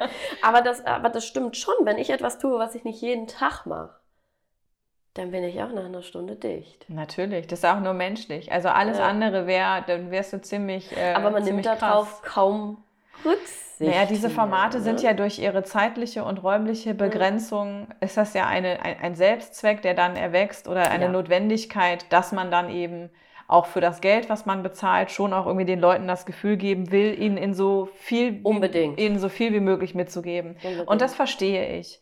Und ähm, oft ist auch so, wenn ich mir meine Fortbildungsveranstaltungen angucke und nur in die Preisliste schaue, wird mir ja meistens auch schon schlecht. Ne? Aber am Ende äh, ist dann so, das ist ja meistens nicht nur die Veranstaltung, sondern es ist auch das ganze Werk an Unterlagen, was ich mitnehme Mhm. und die Zeit danach, in der ich dann irgendwie beruflich von Woche zu Woche besser werde. Das zahle ich da ja alles mit. Und dementsprechend ist auch einfach, glaube ich, so diese, man, also ich glaube, man darf sich auch nicht, man darf auch keine Angst davor haben, das irgendwie auch transparent zu besprechen, was das eigentlich ist, was das soll und was es macht und wofür es auch später noch gut ist. Aber auf jeden Fall auch ein spannendes Thema, äh, in das wir da abgedriftet sind. Ja. Äh, Ach, Herr Jesus, es geht schon wieder los. Also, habe schon, ja, nachher haben wir bestimmt schon mal zehn Einheiten durchgeplant. Ja. Ich meine, am Ende Corona war ja für viele Trainer und auch für viele Pferdeleute auch erstmal ein ganz schöner Cut. Und die Notwendigkeit, sich da irgendwie zu digitalisieren, haben ja die einen dann, ich sag mal, so aufgegriffen, dass sie gesagt haben, ja, und dann schickst du mir deine Trainingsvideos per WhatsApp und dann schicke ich dir eine Sprachnachricht. Wo ich danke, danke Digi Petra, du hast gar nichts verstanden. So, also das ist irgendwie. Und dann gibt es aber wiederum auch Leute wie eine Sandra Breitenstein, die einfach hingehen und sagen, okay, dann mache ich jetzt wirklich virtuelle Kurse, ich nehme mir was vor, ich mache mir ein Skript, ich mache mir ein Thema, ich filme das und dann lade ich das so hoch, dass sich das jeder für, ich weiß gar nicht mehr, was es dann war, einen bestimmten Betrag Euro kaufen kann. Mhm, Ne? Und dann hast du wirklich Lerninhalte geschaffen, die verfügbar sind. Und das ist irgendwie auch eine Qualität, glaube ich, auch verbunden gewesen dann mit, ihr könnt mir dann auch ein Reitvideo schicken, ich gebe euch ein Feedback. Finde ich cool. Also an der Stelle ist aus dieser ganzen Corona-Zeit auch eine ganze Menge gewachsen, was, glaube ich, auch einfach Digitalisierung an ganz vielen Stellen katalysiert. Weil passiert wäre das über kurz oder lang eh. Und plötzlich war aber einfach die Notwendigkeit, das zu machen. Es war Mhm. keine Option mehr, sondern es war ein Zwang. Und ähm, wie, ist, wie ist das dir eigentlich so ergangen in Ja. der ganzen Zeit? Also, ich habe tatsächlich auch Reitstunden online gegeben. Ja. Zum Teil. Ich habe eine Bekannte, die da auch extrem fit drin ist.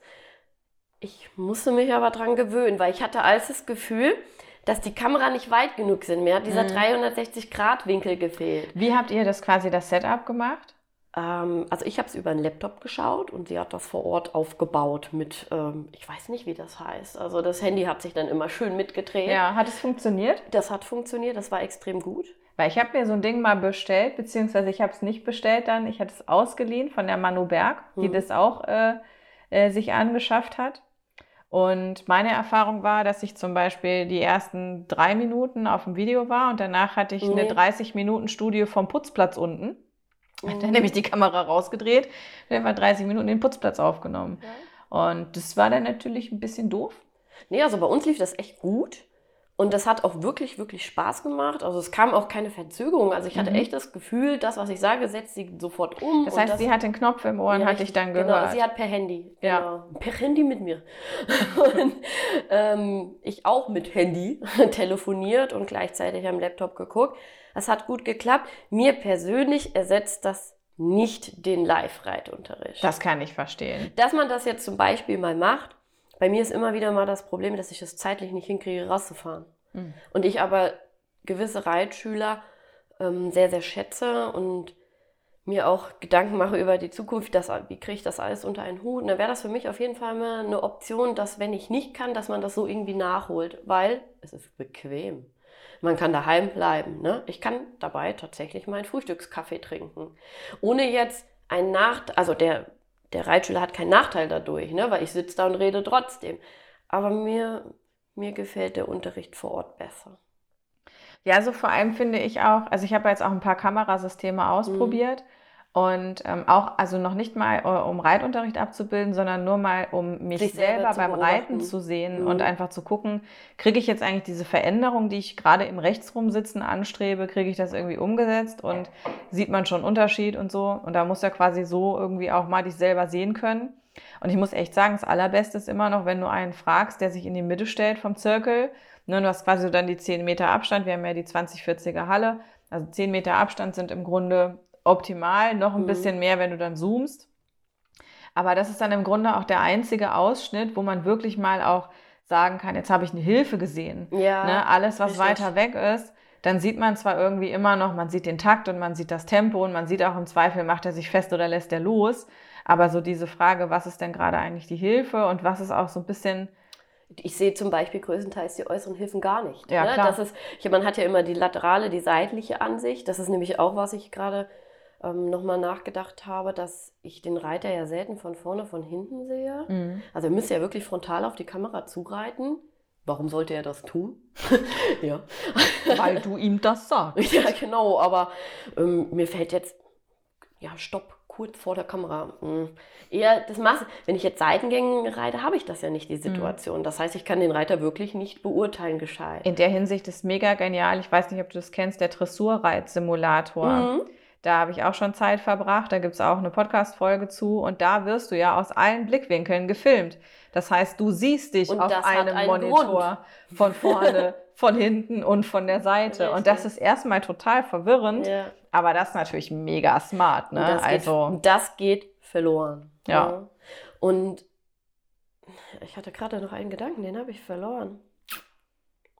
aber du würdest den Reitschüler ja auch nicht von außen sehen, wenn du in der Halle stehst. Ich bewege mich recht viel. ja, gut, stimmt eigentlich auch wieder. Also ich bin jetzt nicht zu faul, dass wenn ich was sehen möchte, um auch zu, um auch zu kontrollieren, dass ich mich nicht woanders hinstelle. Ja. Das mache ich schon. Ähm, jetzt hatte ich eben den Gedanken und habe ihn wieder verloren. Ach, Mist. Ähm, ach ja, für was es sich aber wahrscheinlich ganz gut eignet, ich glaube, daraus ist auch dann die Idee mit diesem Online-Turnieren entstanden. Du kannst halt ein gutes Pattern-Training machen, ne? Ja, Du auf kannst jeden halt Fall. jemanden reiten lassen und kannst halt sagen, sag mir mal, wie findest du das? Ne? Wie habe ich das geritten? Ähm, trotzdem fehlt mir wirklich auch mal die Perspektive auf die ganze Arena oder den ganzen Platz, ne? dass ich halt wirklich auch sehe, ist er denn am Punkt wirklich da angetrabt, wo er sollte? Weil das siehst du auch teilweise echt schwer. Hat er einen X-Punkt getroffen? Weiß ich nicht. Ja, Ne? ist ja so schon schwer genug Genau, zu sehen. Ne? genau. Ich habe fast jede Reiteinheit stelle ich mir zwei Pylonen äh, Ja. links und rechts von X, weil ich ansonsten auch immer dran vorbeischepper. Ja. Das ist wirklich so. Ich sag mal, der Orient, also wenn ich jetzt so einen anweisungsorientierten Unterricht gebe, dann kann ich mir das ganz gut vorstellen. Das war, war auch hauptsächlich dann so. Ne? Je mehr ich drüber nachdenke, umso mehr war das wirklich, mach mal das, mach mal das. Machst du es im Moment noch? Mhm. Nee. Nein. Also quasi alles wieder Business as usual. ja. Ja. genau. Insgesamt ist ja auch so die Frage des Training, also gerade wir haben ja viele Pferde, die, ähm, um jetzt wieder so ein bisschen auch an deine Profession anzudocken und an dein Trainerdasein, wir gehen ja selten mit den optimalen Bedingungen von den Reitern rein. Wir gehen selten mit den optimalen Bedingungen rein, was Equipment angeht. Ich denke jetzt da an Sättel und Gebisse und aber auch einfach ans Exterieur vom Pferd. Ne? Also äh, viele Pferde haben ja einfach Exterieurmängel, die wir dann irgendwie auch versuchen da zu kompensieren. Ähm, und das ist dann natürlich auch immer die Frage, wie viel Training unterm Sattel ist eigentlich so eine Empfehlung? Also ich habe zum Beispiel ganz klar Minimum drei sattelfreie Tage in der Woche, wo wir Dazu gibt was. Studien. Okay. Ähm, also es gibt Studien, die sagen, dass Reiten oder sagen wir mal Training, es, muss ja, es gibt ja auch Leute, die sind so gut, so fit am Boden, das gleicht auch ein, ein Ritt locker aus. Man sagt so drei bis fünfmal trainieren in der Woche ist das Ideale. Ähm, einmal und weniger haben die viele Pferde therapeutisch Extremprobleme. Okay. Und genauso das Gegenteil davon. Also wenn jetzt ein Pferd sieben Tage die Woche richtig Mhm. trainiert wird. Das ist aber eigentlich auch logisch. Ne? Rein aus der Trainingslehre her käme keiner auf die Idee, jeden Tag dasselbe zu tun, dasselbe zu machen. Also vielseitiges Training ist da genauso wichtig.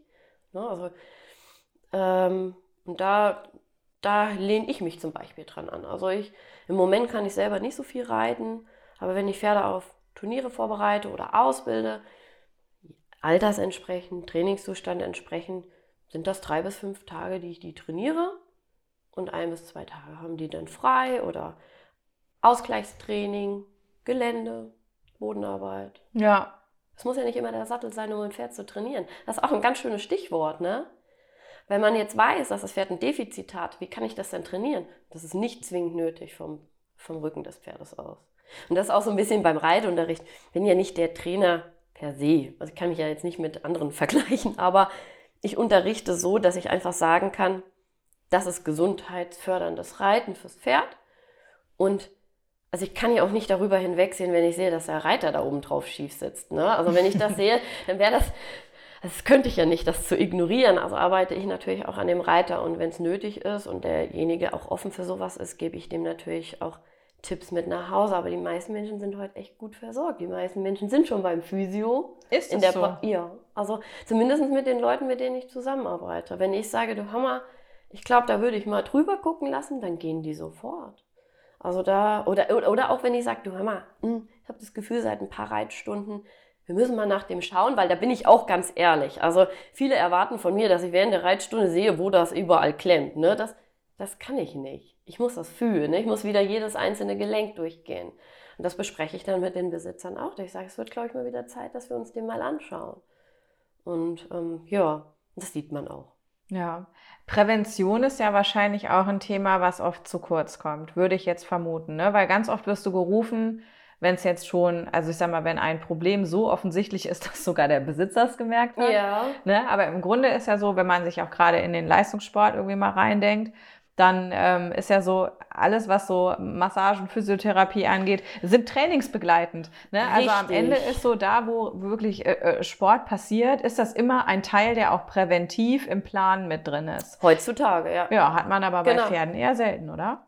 Dass du präventiv mit an Bord bist. Das kommt immer mehr Okay. tatsächlich. Also ähm, es gibt ja auch immer noch Leute, die sagen, die, das braucht man nicht. Ich sage, naja, also das, was man früher gemacht hat, äh, kannst du ja mit heute nicht vergleichen. Ne? Also früher wurdest du beim Zahnarzt auch nicht betäubt. Ja? Also macht man das heute auch noch so oder was? Das geht ja nicht. Ne? Aber ich denke halt auch, ja, wir sind in einer Zeit des Luxus. Wir, also wir können uns echt viel erlauben. ja. Ja, und da gehört das schon irgendwie mit dazu. Und äh, die, gerade jetzt so Späteinsteiger, eigentlich die Leute, die gar nicht im Sport sind, denen ihr Bewusstsein ist intensiv geprägt, auch gerade therapeutisch zu arbeiten. Ähm, ich glaube, die meisten haben immer nur Angst, wenn, wenn sie hören, was eine Erstbehandlung kostet. Das ist ja auch aufwendig. Man verbringt viel Zeit bei dem Pferd. Und das heißt dann, es wäre sinnvoll, das Ganze im Auge zu behalten. Ich glaube, dann denken die daran, ich tauche dann einmal im Monat da auf und kontrolliere das Pferd. Aber manchmal, also oft ist es so, dass ich hinfahre und sage, oh, heute ist gar nichts zu machen. Aber ich möchte die Leute im, im Auge behalten. Ne? Und so langsam sickert das aber ganz, ganz gut durch, dass mit einer Einmalbehandlung nicht geholfen ist. Und präventiv würde ja auch hieß, äh, heißen, das regelmäßig zu kontrollieren und vielleicht auch mal nur kleinere Baustellen zu beseitigen. Vielleicht ist ja auch mal gar nichts zu tun. Ich habe auch schon Pferde, da habe ich gesagt, also perfekt gibt es nie. Ich würde es jetzt mal so lassen, wie es ist. Und wenn, weil der Reiter zufrieden ist und das Pferd gut läuft, ich sehe immer was. Ich könnte immer irgendwas behandeln. Ne? Also ähm, das ist eine never-ending Story. Aber ich bin durchaus schon weggefahren und habe gesagt, wenn du zufrieden bist und das Pferd läuft gut, dann sehen wir uns halt erst in acht Wochen wieder zum Kontrolltermin. Und die Leute, die finden das gut. Also sind so acht Wochen ein Zeitintervall, was du für sinnvoll findest in der Begleitung von. Ich spreche das tatsächlich von Mal zu Mal ab. Also ich werde auch oft gefragt, wie ist das jetzt, wann sehen wir uns das nächste Mal wieder? Und dann sage ich total oft, es sieht immer so aus, als hätte ich keinen Plan, glaube ich. Aber ich sage dann immer, wart erst mal ab. Wart erst mal ab, wie sich das entwickelt. Weil das Ganze muss ich ja jetzt erstmal wieder einspielen. Ja, gut, dann klar. musst du dich mit dem neuen einspielen. Dann geht das eine Zeit lang super gut. Und es wird irgendein Tag kommen, wo du sagst, oh, ich glaube, jetzt ist es wieder soweit. Es gibt aber auch Fälle, vor allen Dingen nach einer chiropraktischen Behandlung, dass ich sage, wir treffen uns nochmal. Ich glaube, da müssen wir nochmal nachschauen. Und dann ist es in der Regel so nach vier bis sechs Wochen. Ja. Ich glaube auch, dass ein Thema, was auch ganz viele Leute nicht so ganz mit immer noch auf dem Schirm haben, obwohl es auch deutlich etablierter ist, sind Zähne. Hm. Na, also gerade irgendwie ganz viele gucken jetzt immer auf den Rücken und passt der Sattel und irgendwie Hinterhand und Iliosakral hört man immer mehr. Aber also ich würde schon sagen, dass, dass also ganz oft Probleme ja auch vorne anfangen. Und dieses Thema, ich sag irgendwo mal, Kauen, Kiefer, Zähne, erster Halswirbel, schon fast so ein bisschen Das ist eine stiefmütterlich. Ja, behandelt wird. das stimmt wirklich. Wann immer es heißt, mein Pferd hat Probleme im Genick, schießen mir gedanklich auch die Zähne in den Kopf. Und das wird dann auch kontrolliert. Mhm. Und ich frage das auch immer nach. Wann war die letzte Zahnbehandlung? Und ich bin immer wieder überrascht, wie stiefmütterlich das, wie du das schon sagtest, behandelt wird. Ne? Also wir gehen auch alle einmal im Jahr zum Zahnarzt zur Kontrolle. Ich sage jetzt mal in der Regel. Und, Wenn es ähm, gut läuft, ja. ähm, ich auf jeden Fall. Und ähm, so sollte das mit dem Pferd auch gemacht werden. Bei Ja. jüngeren Pferden sogar eher zweimal. Bei älteren Pferden, wo man weiß, er hat Probleme, zweimal im Jahr. Das muss mir so viel wert sein, weil sich dadurch auch die ganze Statik verändern kann. Ja. Oder einseitiges Kauen. Ne? Also das, ja, ich. Also ich kann aus der Erfahrung vom Dicky nur sagen, ich meine, der lebt jetzt genau ein Jahr ohne Schneidezähne und seine Welt ist so viel besser. Also es ist einfach so krass. Ähm, das war wirklich der, ähm, ja, da wird es auch irgendwann mal noch eine eigene Folge zu geben. Ja. Das war für mich ein ganz schlimmer Tag. Ich habe ja ganz, ganz schlimm Zahnphobie-mäßig so. Und das war wirklich Zähne und Blut. Das sind so zwei Sachen, die ich nicht so richtig gut abkann. Zähne Das war genau mein Termin. Ey. Wahnsinn. Aber ja, wegen der Problematik Zähne bin ich, glaube ich, da wirklich auch hinterher. Ja, kann Weil ich mir einfach- vorstellen. Weil ich mir präventiv, weil ich einfach sage, es kann ja nicht besser werden, wenn ich es nicht kontrollieren lasse. Ne? Und Auf so bin ich Fall. immer gut aufgehoben und wenn was gemacht werden muss, wird es direkt gemacht und dann ist es auch weniger schlimm. Ja. Das ist aushaltbar. Ist immer so.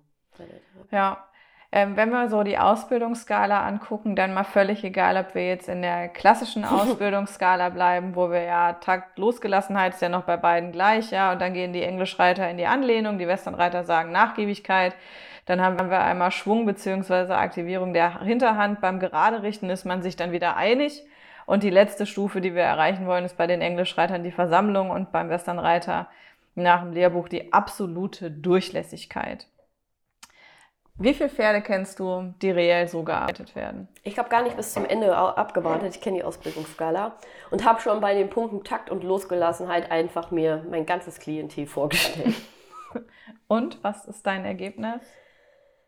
ja, das Ergebnis ist ja in unserer Zeit höher, schneller, weiter und das funktioniert beim Pferd einfach gar nicht.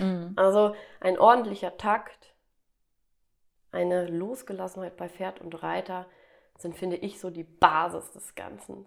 Und daran scheitert es aber schon oft. Weil oft ist es ja, sagen wir mal, der Takt stimmt. Und wir gehen in die Losgelassenheit. Dann kommt der Zahnarzt aus seiner Praxis und hat den letzten Patienten noch im Kopf, der ist nicht losgelassen. Oder hat sich gerade auf der Fahrt in den Stall geärgert über den, der vor ihm gefahren ist. Ist nicht losgelassen. Und das ist immer so, finde ich, das Schwierigste. Oder das Pferd hat gerade nochmal Stress, weil der wurde kurz vor der Reitstunde aus der Box geholt und es gab gerade Futter. Losgelassenheit. Und da arbeite ich wirklich am meisten dran. Mhm. Weil loslassen bedeutet ja nicht nur psychisch, es bedeutet auch körperlich. Ja, Und wenn ich jetzt, keine Ahnung, den ganzen Tag vorm Computer saß, dann habe ich mit Sicherheit auch Nackenverspannung. Die muss ich auch erstmal loslassen. auf jeden Fall. Und für mich sind das auch so die zwei wichtigsten Punkte, wenn ich Unterricht gebe. Mhm. Weil darauf baut sich, wie gesagt, alles auf. Und wenn der Muskel loslässt, dann kann er auch aus dieser, also aus dieser Sache heraus am besten arbeiten. Wenn ich den Rücken nicht losgelassen bekomme, dann kann ich nicht über den Rücken arbeiten. Und ja, ob Anlehnung oder ähm, Dehnungsbereitschaft an die Hand, das ist ja im Endeffekt das Vorwärts-Abwärts. Und Vorwärts-Abwärts heißt nicht, die Nase muss auf dem Boden laufen. Ne? Also das hat auch mit Vorwärts-Abwärts nichts zu tun. Und Vorwärts hat auch nichts damit zu tun, dass das Pferd rasen muss, sondern das Pferd soll eine Vorwärtstendenz haben.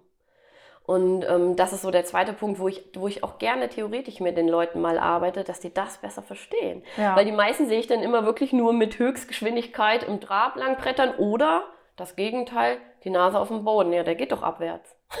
ja, abwärts Ja, auf jeden Aber bei Fall. einem guten Vorwärts-Abwärts geht das Pferd eben nicht auf der Vorhand. Der höchste Punkt ist der Widerriss. Und das verstehen die Leute oft Ja. gar nicht, ne? Ja, das auch, also das ist halt wirklich, ne, deswegen habe ich gefragt, wie viele Pferde du kennst, die reell so gearbeitet Reell werden, weil sind, man mhm. sieht einfach wahnsinnig viele Leute, die Lektionen reiten, Ja. aber da geht so, ich finde, Basis, Basis, Basis, das ist doch auch das, was die Silvi Jeckle äh, im Interview gesagt Ja. hat, so womit sie mit den äh, aller, allermeisten Leuten dran arbeiten muss, sind nicht Lektionen, sondern Ja. ist Basis. Und das ist auch wieder Aufklärung, ne? Ja. Wieder der Punkt. Man kann sich so viel belesen mittlerweile, aber die, ja, die Basis, ne, die, die wichtigsten Punkte ganz am Anfang, die müssen ordentlich sein. Und der Rest ist total einfach danach. Also vermeintlich einfach, ne? Ja, ach, ich weiß gar nicht, wie lange ich schon Pferdebesitzer bin, aber es ist einfach so, ich habe auch irgendwie das Gefühl, ich hechel dem immer noch hinterher, ne, so. Der Losgelassenheit oder Nee, insgesamt so diesem wirklich mal eine solide Basis im Pferd zu haben. Also, da arbeitest du dein Leben lang dran. Ja, Weil spätestens, wenn du dann, ich weiß, nicht, sag jetzt mal, du arbeitest mit dem Pferd am fliegenden Galoppwechsel, das ist auch das Normalste der Welt und der tut sich einfach nicht so leicht dabei, dann hat der Stress. Dann ist die Losgelassenheit wieder dahin. Und dann musst du Und dann habe ich Stress. Genau, ja. Da wären wir bei der Emotion, die wir eigentlich im Zaum halten sollen beim Ach, Reiten. Ne? Emotion im Reitsport ist doch was ganz Schönes. Habe ich nie. Nein. Habe ich auch nie beim Behandeln. Nee, also ganz ehrlich, als Frauen regen wir uns ja auch so schnell nicht auf. Gar nicht. Übrigens, äh, Frauen, die sich aufregen, äh, da fällt mir eine Geschichte ein, habe ich vor ein paar Wochen gehört und wollte mir auch ähm, dein Feedback mal dazu abholen, nämlich eine Kollegin von dir. Ich äh, weiß den Namen nicht mehr, aber auch äh, Pferdephysiotherapeutin, hat einen Podcast darüber gemacht, warum sie ihren Beruf aufgibt. Oh. Und das fand ich sehr, sehr spannend. Ähm, äh, also zum einen sagt sie, dass es halt auch körperlich wahnsinnig anstrengend ist. Das kann, Ist ich, es. das kann ich verstehen. Ne? Also ich meine, du bist jetzt auch kein, kein, kein Riese. Und ich sag mal, wenn ich mir dich an so einem 750 Kilo Warmblut oder noch mehr vorstelle, das ist schon auch ziemlich ungleich, da was zu verändern. Also körperlich auf jeden Fall sehr, sehr anstrengend. Ähm, und was aber dann, also ich sag mal, das hat sie eigentlich nur eingangs einmal irgendwie angesprochen, kann ich verstehen. Wenn man ein gewisses Alter erreicht, will man vielleicht auch nicht mehr so einen Knochenjob machen. Aber dann sagte sie halt auch, du wirst halt in der Regel nur einmal hingerufen ähm, für einen Befund und dann eigentlich nicht für die Behandlung. Das heißt, du hast dann permanent irgendwie, kommst du mit den Zielen, mit denen du in den Beruf gegangen bist, kommst du gar nicht, also die kannst du gar nicht erreichen. Und ihr macht einfach dieser Job mental ganz große Probleme.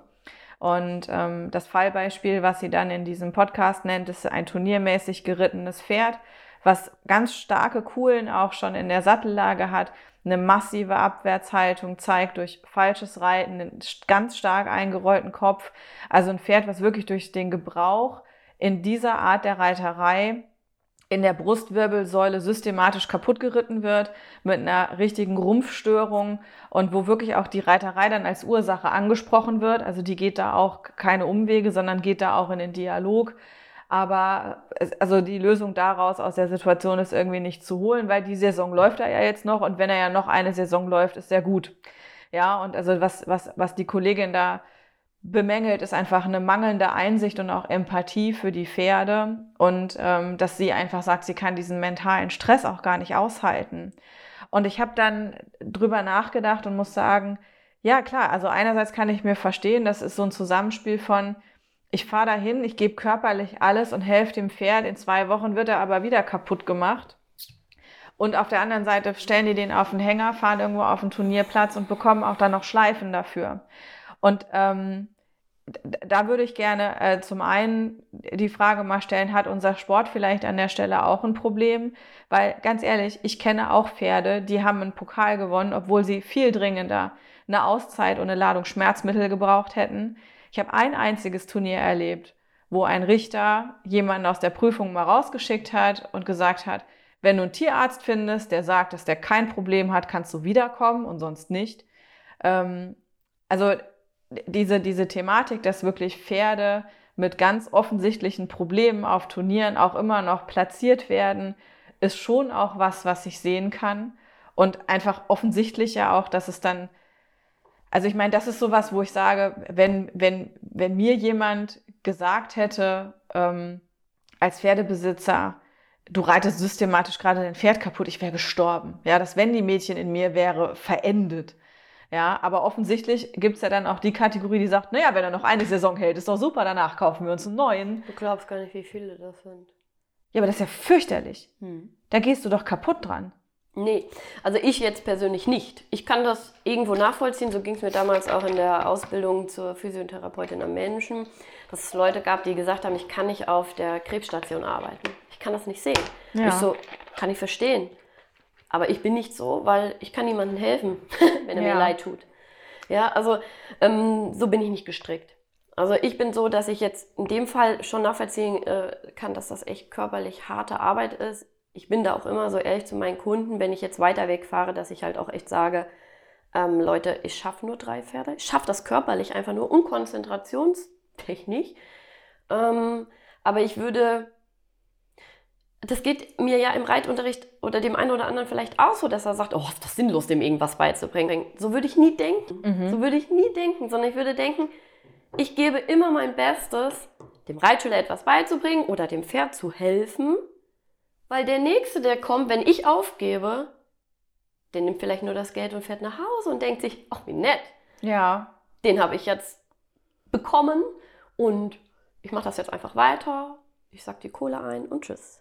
Das kann ich nicht. Also ich helfe dann lieber weiter so gut wie ich kann, egal wie schlimm das vielleicht sein mag, aber auf, ich kann das nicht aufgeben. Und dieses Thema, dass wir Pferde auch im Sport haben, die platziert werden, die ganz klar Befunde haben. Die haben wir aber auch im Freizeitbereich, die trotzdem da den Wanderritt am Wochenende laufen. Naja, aber beim Wanderritt ist ja kein Richter da, der das zulässt. Ja, beim, beim Wanderritt, ich sehe die auch, ja, mhm. die, also das ist auch, warte mal, da habe ich mir so, da habe ich mir einen ganz äh, treffenden Satz, glaube ich, auch aufgeschrieben. Freizeitreiter, die untrainierte Pferde im Offenstall super artgerecht wegparken und nur bei gutem Wetter ausreiten gehen, dafür aber fünf Stunden lang, mhm. dafür locker sechs Wochen vorher nicht. Mhm. Da passt der Sattel nicht, die Hufe muss man auch nicht so oft machen und das Pferde zum Zahnarzt müssen. Das haben die im Zweifel noch nie gehört, aber hey, die leben ja super artgerecht. Mhm. Das ist aber was, da steht kein von einem Verband anerkannter Richter und gibt ihnen einen Preis dafür. Ich finde das auch falsch. Also gerade diese Offenstallpferde, wo man sagt, die haben ja alles, was sie brauchen mhm. und was quasi ihrer Natur entspricht, dann lasse ich die sechs Wochen stehen und gehe dann fünf Stunden ins Gelände, weil das Wetter passt. Finde ich eine Katastrophe. Aber dafür hat kein Verband die Verantwortung in dem Moment, sondern eine Privatperson. Und das finde ich doch schon, also das muss man schon differenzieren, auch wenn beides irgendwie falsch das schlimm, ist. Was, also, also das stimmt, das ist schlimm.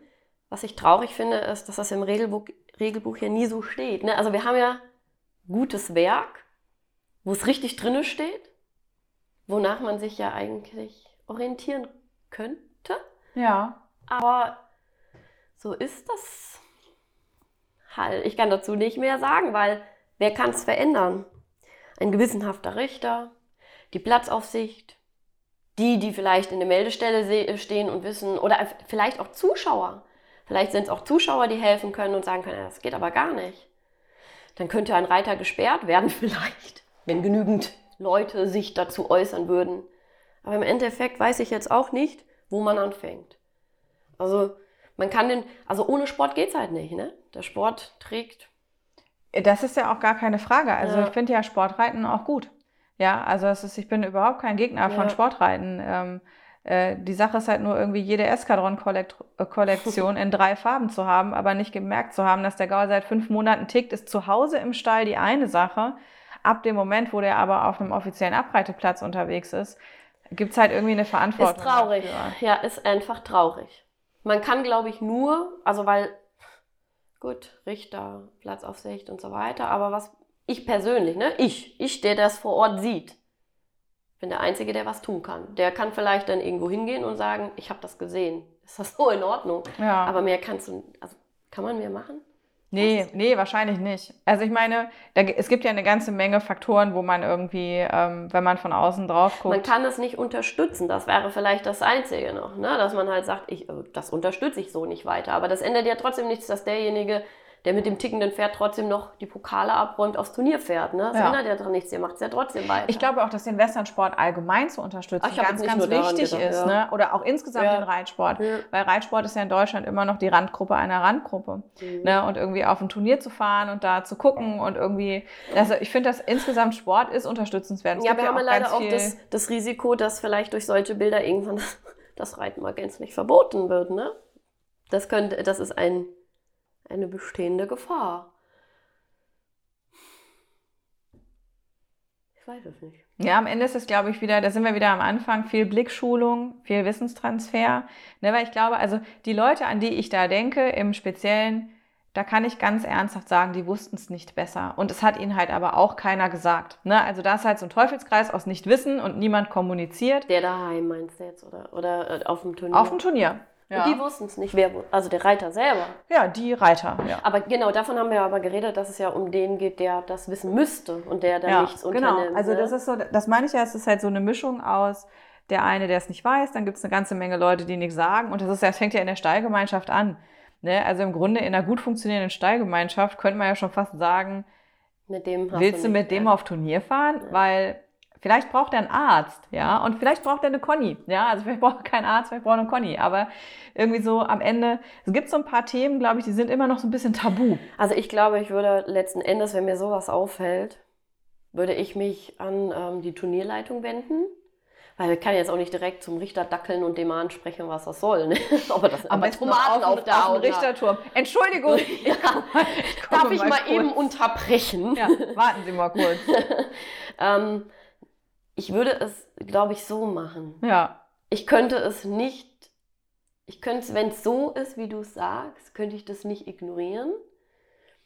Dann würde ich mir einen Ansprechpartner suchen, dorthin gehen und einfach hoffen, dass sich das summiert. Ne? Also ich meine, es gibt ja schon einen Verantwortlichen. Ne? Es sitzt ja einer da, der das äh, irgendwie ja, irgendeiner ist der, der das ignoriert, weil, keine ja. Ahnung, der mit Name XY da gerade halt reitet und der ist halt immer vor. Ne? Und das muss auch so bleiben. Aber es, das ist ja gar nicht im hohen Sport so. Das ist ja meistens im niedrigen Sport eher. Nee, ehrlich gesagt, das ist nicht nur im niedrigen Sport. Ich habe gerade letztens, habe ich wieder, aber da sind wir jetzt wieder bei den Rainern, was ja auch wieder was Spezielles ist, weil es ja wirklich irgendwie so auch Galoppmaschinen sind. Mhm. Aber da ist ein, ein Pferd, was nachher eine Prüfung äh, gewonnen hat, äh, in Moslag, die komplette lange Seite im Schritt reingegangen. Und also das war nicht mehr taktunrein. Der Gaul war stocklahm. Ja, und da, also da reden wir nicht von, äh, der war vielleicht auch nervös und der hat ein bisschen ja, ja, geklemmt, ja. sondern das Pferd war stocklahm. Und äh, der hat diese Prüfung gewonnen. Und äh, diese lange Seite in Moos die ist lang. Ne? Also, hatte jeder Zeit zu gucken. Da hatte jeder Zeit zu gucken und da haben, ich weiß nicht, ob da ein Richterpaar gesessen hat, also ein Richter und ein Steward oder ob das drei waren, ist auch scheißegal. Aber also da ist einfach, das ist so, das ist nicht die Regionalgruppe, die gerade so ihre zwei Starter zusammengekriegt hat für die Holter. Ja, ja so, sondern das ist schon ernsthaft da. Und das da muss ich echt sagen, nur weil der Geil dreht, stoppt und wechselt, können wir das, können wir den Teil ignorieren? Das hat mir wehgetan. Das hat mir wirklich wehgetan. Und ich das meine, gerade im Trainingssport müssen wir uns gar nicht drüber unterhalten, wie, in welchem Alter Pferde schon irgendwie Leistung bringen müssen. Gar keine Frage, dass man das auch gut abbilden kann. Aber ähm, das war wieder so ein Beispiel, wo ich dachte so, sag mal, hackt's. Das ist nicht schön. Nee. Aber wir kommen von einem nicht schönen Thema zum nächsten. will heim. Ich habe ja noch ein paar nicht schöne Themen. Aber nee, da kann ich jetzt zum Beispiel auch meine ganz persönliche Welt wieder mitnehmen, weil wir wollen ja nicht nur mit dem Finger auf andere zeigen. Ähm, ein Thema, was glaube ich auch ähm, immer mehr ähm, Besprechung findet, was aber auch lange tabuisiert worden ist oder beziehungsweise nur so als Bandenthema ähm, besprochen wurde, das Thema Reitergewicht. Mhm. Ja, ja, weil wenn wir gerade auch bei den Westernpferden jetzt äh, nicht die äh, Meter 85 großen. Ja, passt. ja, aber ist ja auch oft kausal nicht so weit voneinander weg. Und ich war auch ähm, Anfang des Jahres an einem Punkt, wo ich eine, einen Wert auf der Waage gesehen habe, nachdem ich aufgehört habe zu rauchen, der für mich ganz klar diese Frage gestellt hat, bin ich zu schwer für mein Pferd? Und jetzt ist es so, dass ich glücklicherweise äh, von diesem Betrag auf der Waage schon sehr viel wieder losgeworden bin. Und aber ich bin auch immer noch auf dem Weg. Und diese äh, Thematik, ähm, viele Reiter sind zu dick, aber auch viele Pferde. Das ist ja schon noch was, was wo es schwer ist, das so offen und unemotional zu besprechen. Ja. Und natürlich ist klar, der Gesamtzustand spielt eine Rolle, der Trainingszustand spielt ja. eine Rolle, die Frage der Dauer und Frequenz der Belastung. Ja, ja. Ne, also wir wissen, dass das ich alles. Das an. Ja. Ich spreche das tatsächlich an. Einmal ist es mir bisher passiert, ähm, ich sage jetzt nicht, also das war beim Karl und da sind wir nach Langenselbold gefahren und da habe ich gesagt, Karl, du bist zu dick. nee, so habe ich das nicht gemacht. Ähm, aber ich habe das geschickt durch die Blume. Also es war einfach klar, die Message war klar. Aber ich habe jetzt nicht gesagt, du bist zu dick. Wie hast du das gesagt? Dann kann ich nochmal unser Gespräch Revue passieren lassen. Also erstens mal ging es um einen Isländer, der unbedingt im Western-Sattel geritten werden musste mit einer das war ja auch schon bestimmt 130 Kilo schweren Frau. Also über die 100 war die allemal. Ah, ja. Und der Isländer ist ja ein Gewichtsträger, war das Argument. Da habe ich gesagt, okay, das Ganze sollten wir noch mal ein bisschen überdenken. Dann haben wir uns halt in der Behandlung unterhalten und ich habe halt irgendwann, ich habe das irgendwann gesagt, habe ich gesagt, du weißt aber schon, dass du für dieses Pferd zu schwer bist. Mhm. Ich habe ja nicht gesagt, du bist zu dick. Es gibt ja auch andere Rassen, die das vielleicht besser kompensiert hätte. Trotz meiner netten Aussage. Also sie sagte auch noch so, ja, das weiß sie, sie ist auch schon jahrelang dabei und versucht das abzunehmen. Beim Wort versuchen kriege ich ja eh immer manchmal so ein bisschen Plack, ne? Versuchen ist so ein schönes Wort für viele Sachen, die man dann doch nicht irgendwie umsetzen will. Und ähm, dann habe ich ihr gesagt, du bist zu schwer für das Pferd. Und ich glaube auch nicht, dass dieser Sattel passend ist für das Pferd. Und Aber hab- wieso? Die sind doch gleich lang. Das ist doch super. und dann habe ich auch noch gesagt, dass ein, ein Isländer kein Gewichtsträger ist oder ich, ich finde das eh, ich, dieses Wort ist auch wieder sowas wie Trageerschöpfung, ne? Ähm, kannst in die Mülltonne kloppen. Ähm, und dann war sie in dem Moment eigentlich total gefasst und dann aber, als wir zwei Tage später geschrieben hatten, zutiefst enttäuscht und dass sich unsere Wege auch trennen würden. Ich so, das ist in Ordnung. Sie rief mich aber ein halbes Jahr später an und hat gesagt, sie dankt mir dafür, dass ich so ehrlich gewesen bin. Sie hatte in der Zwischenzeit andere Therapeuten, die ihr das nicht gesagt hätten, bis das Pferd irgendwann nicht mehr konnte und sie das dem Pferd auch angesehen hat. Ja. Und äh, mittlerweile reitet ihre Tochter diesen Isländer und sie hat sich was anderes gesucht und hat abgenommen. Auf 85 Kilo runter. Ich glaube, sie hat jetzt einen Freiberger. Also das hatte ganz gut gepasst. Ne? Also es war, es war gut gewesen, die Wahrheit zu sagen. Ich glaube, dafür kann man nie den passenden Moment, nie den richtigen Ton finden. Ich wollte nicht belogen werden. Ich denke immer, es ist immer schön. Also ich muss mit Kritik umgehen können, klar, das ist das eine, aber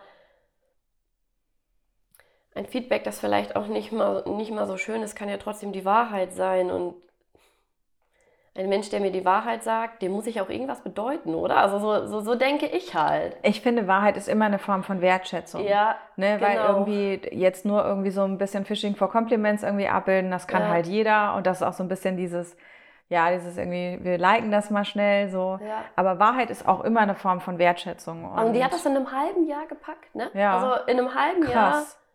Also die, die hat mit Sicherheit 40, 50 Kilo abgenommen, ne? Und die hat das gepackt. Wir haben uns seitdem trotzdem nicht wiedergesehen. Ist ja nicht schlimm. Aber sie hat mir das gesagt, ne? Weil auch, auch mir ging es jetzt nicht so gut danach. Man fährt ja heim und reflektiert so ein bisschen den Tag, ne? Und überlegt sich, was hast du da rausgelassen?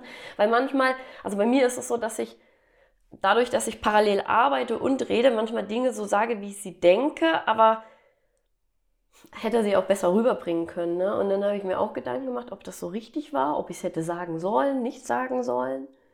Aber es ist ja niemandem geholfen, wenn man es nicht sagt, aber weiß. Und Ja, und also der Fall, den du beschreibst, der ist ja schon auch sehr edgy. Ne, das ist Extrem. ja das ist ja kein so ein, Ja. also ich sag mal, bei den Westernpferden ist ja immer auch noch so ein ausgewachsener Mann und ein Sattel, da kommt schon auch äh, der Quotient zusammen, wo man rechnerisch nicht mehr äh, zwingend jetzt direkt ein grünes Häkchen aus der Tabelle äh, sich rauslassen kann, aber was du da beschreibst, ist ja schon auch. ich habe ehrlich gesagt, wie gesagt, keine negativen Erfahrungen mit Wahrheit. Ja. Also, also irgendwie, ich habe die Leute, die mich kennen, die wissen, wie ich bin. Du sagst es ja auch nicht, um jemanden zu verletzen. Nein, ne? Es gibt ja richtig. auch Leute, die einfach Dinge anbringen, ganz Richtig. bewusst, um Treffer zu landen. Und das ist hässlich. Und das ist, finde ich, irgendwie. Ich will niemandem wehtun, ich will Ja. niemanden verletzen. Ne? Und, und wir wollen ja dem Pferd helfen. Ne? Ich bin dafür das Pferd. Also muss ich auch wieder, wieder diese Funktion des Sprachrohrs, die letzte Instanz, ne? so, die vielleicht dann nochmal was vermitteln kann, die es ernst meint. du darfst dich nicht wundern, dass ich die ganze Zeit das Handy nochmal anfuddel. Wir haben nämlich jetzt hier äh, kaum noch Akkulaufzeit. Und in fünf Minuten geht meine, ähm, ich habe mir das eingestellt, dass nach 22 Uhr die aktive Bildschirmzeit quasi zu Ende geht. Das Mhm. heißt, wir werden jetzt gleich einmal auf Pause drücken und es nochmal starten auf dem iPad, um den Abschluss da zu machen. Weil sonst würde ich unter Umständen riskieren, dass wir 120 Minuten verlieren in zwei Minuten und es ist mir zu, das ist mir zu heiß. Das machen wir nicht. Ich mache, ich breche das hier jetzt mal ab und äh, starte eine neue Aufnahme, weil das wäre zu schade, wenn das jetzt weg wäre.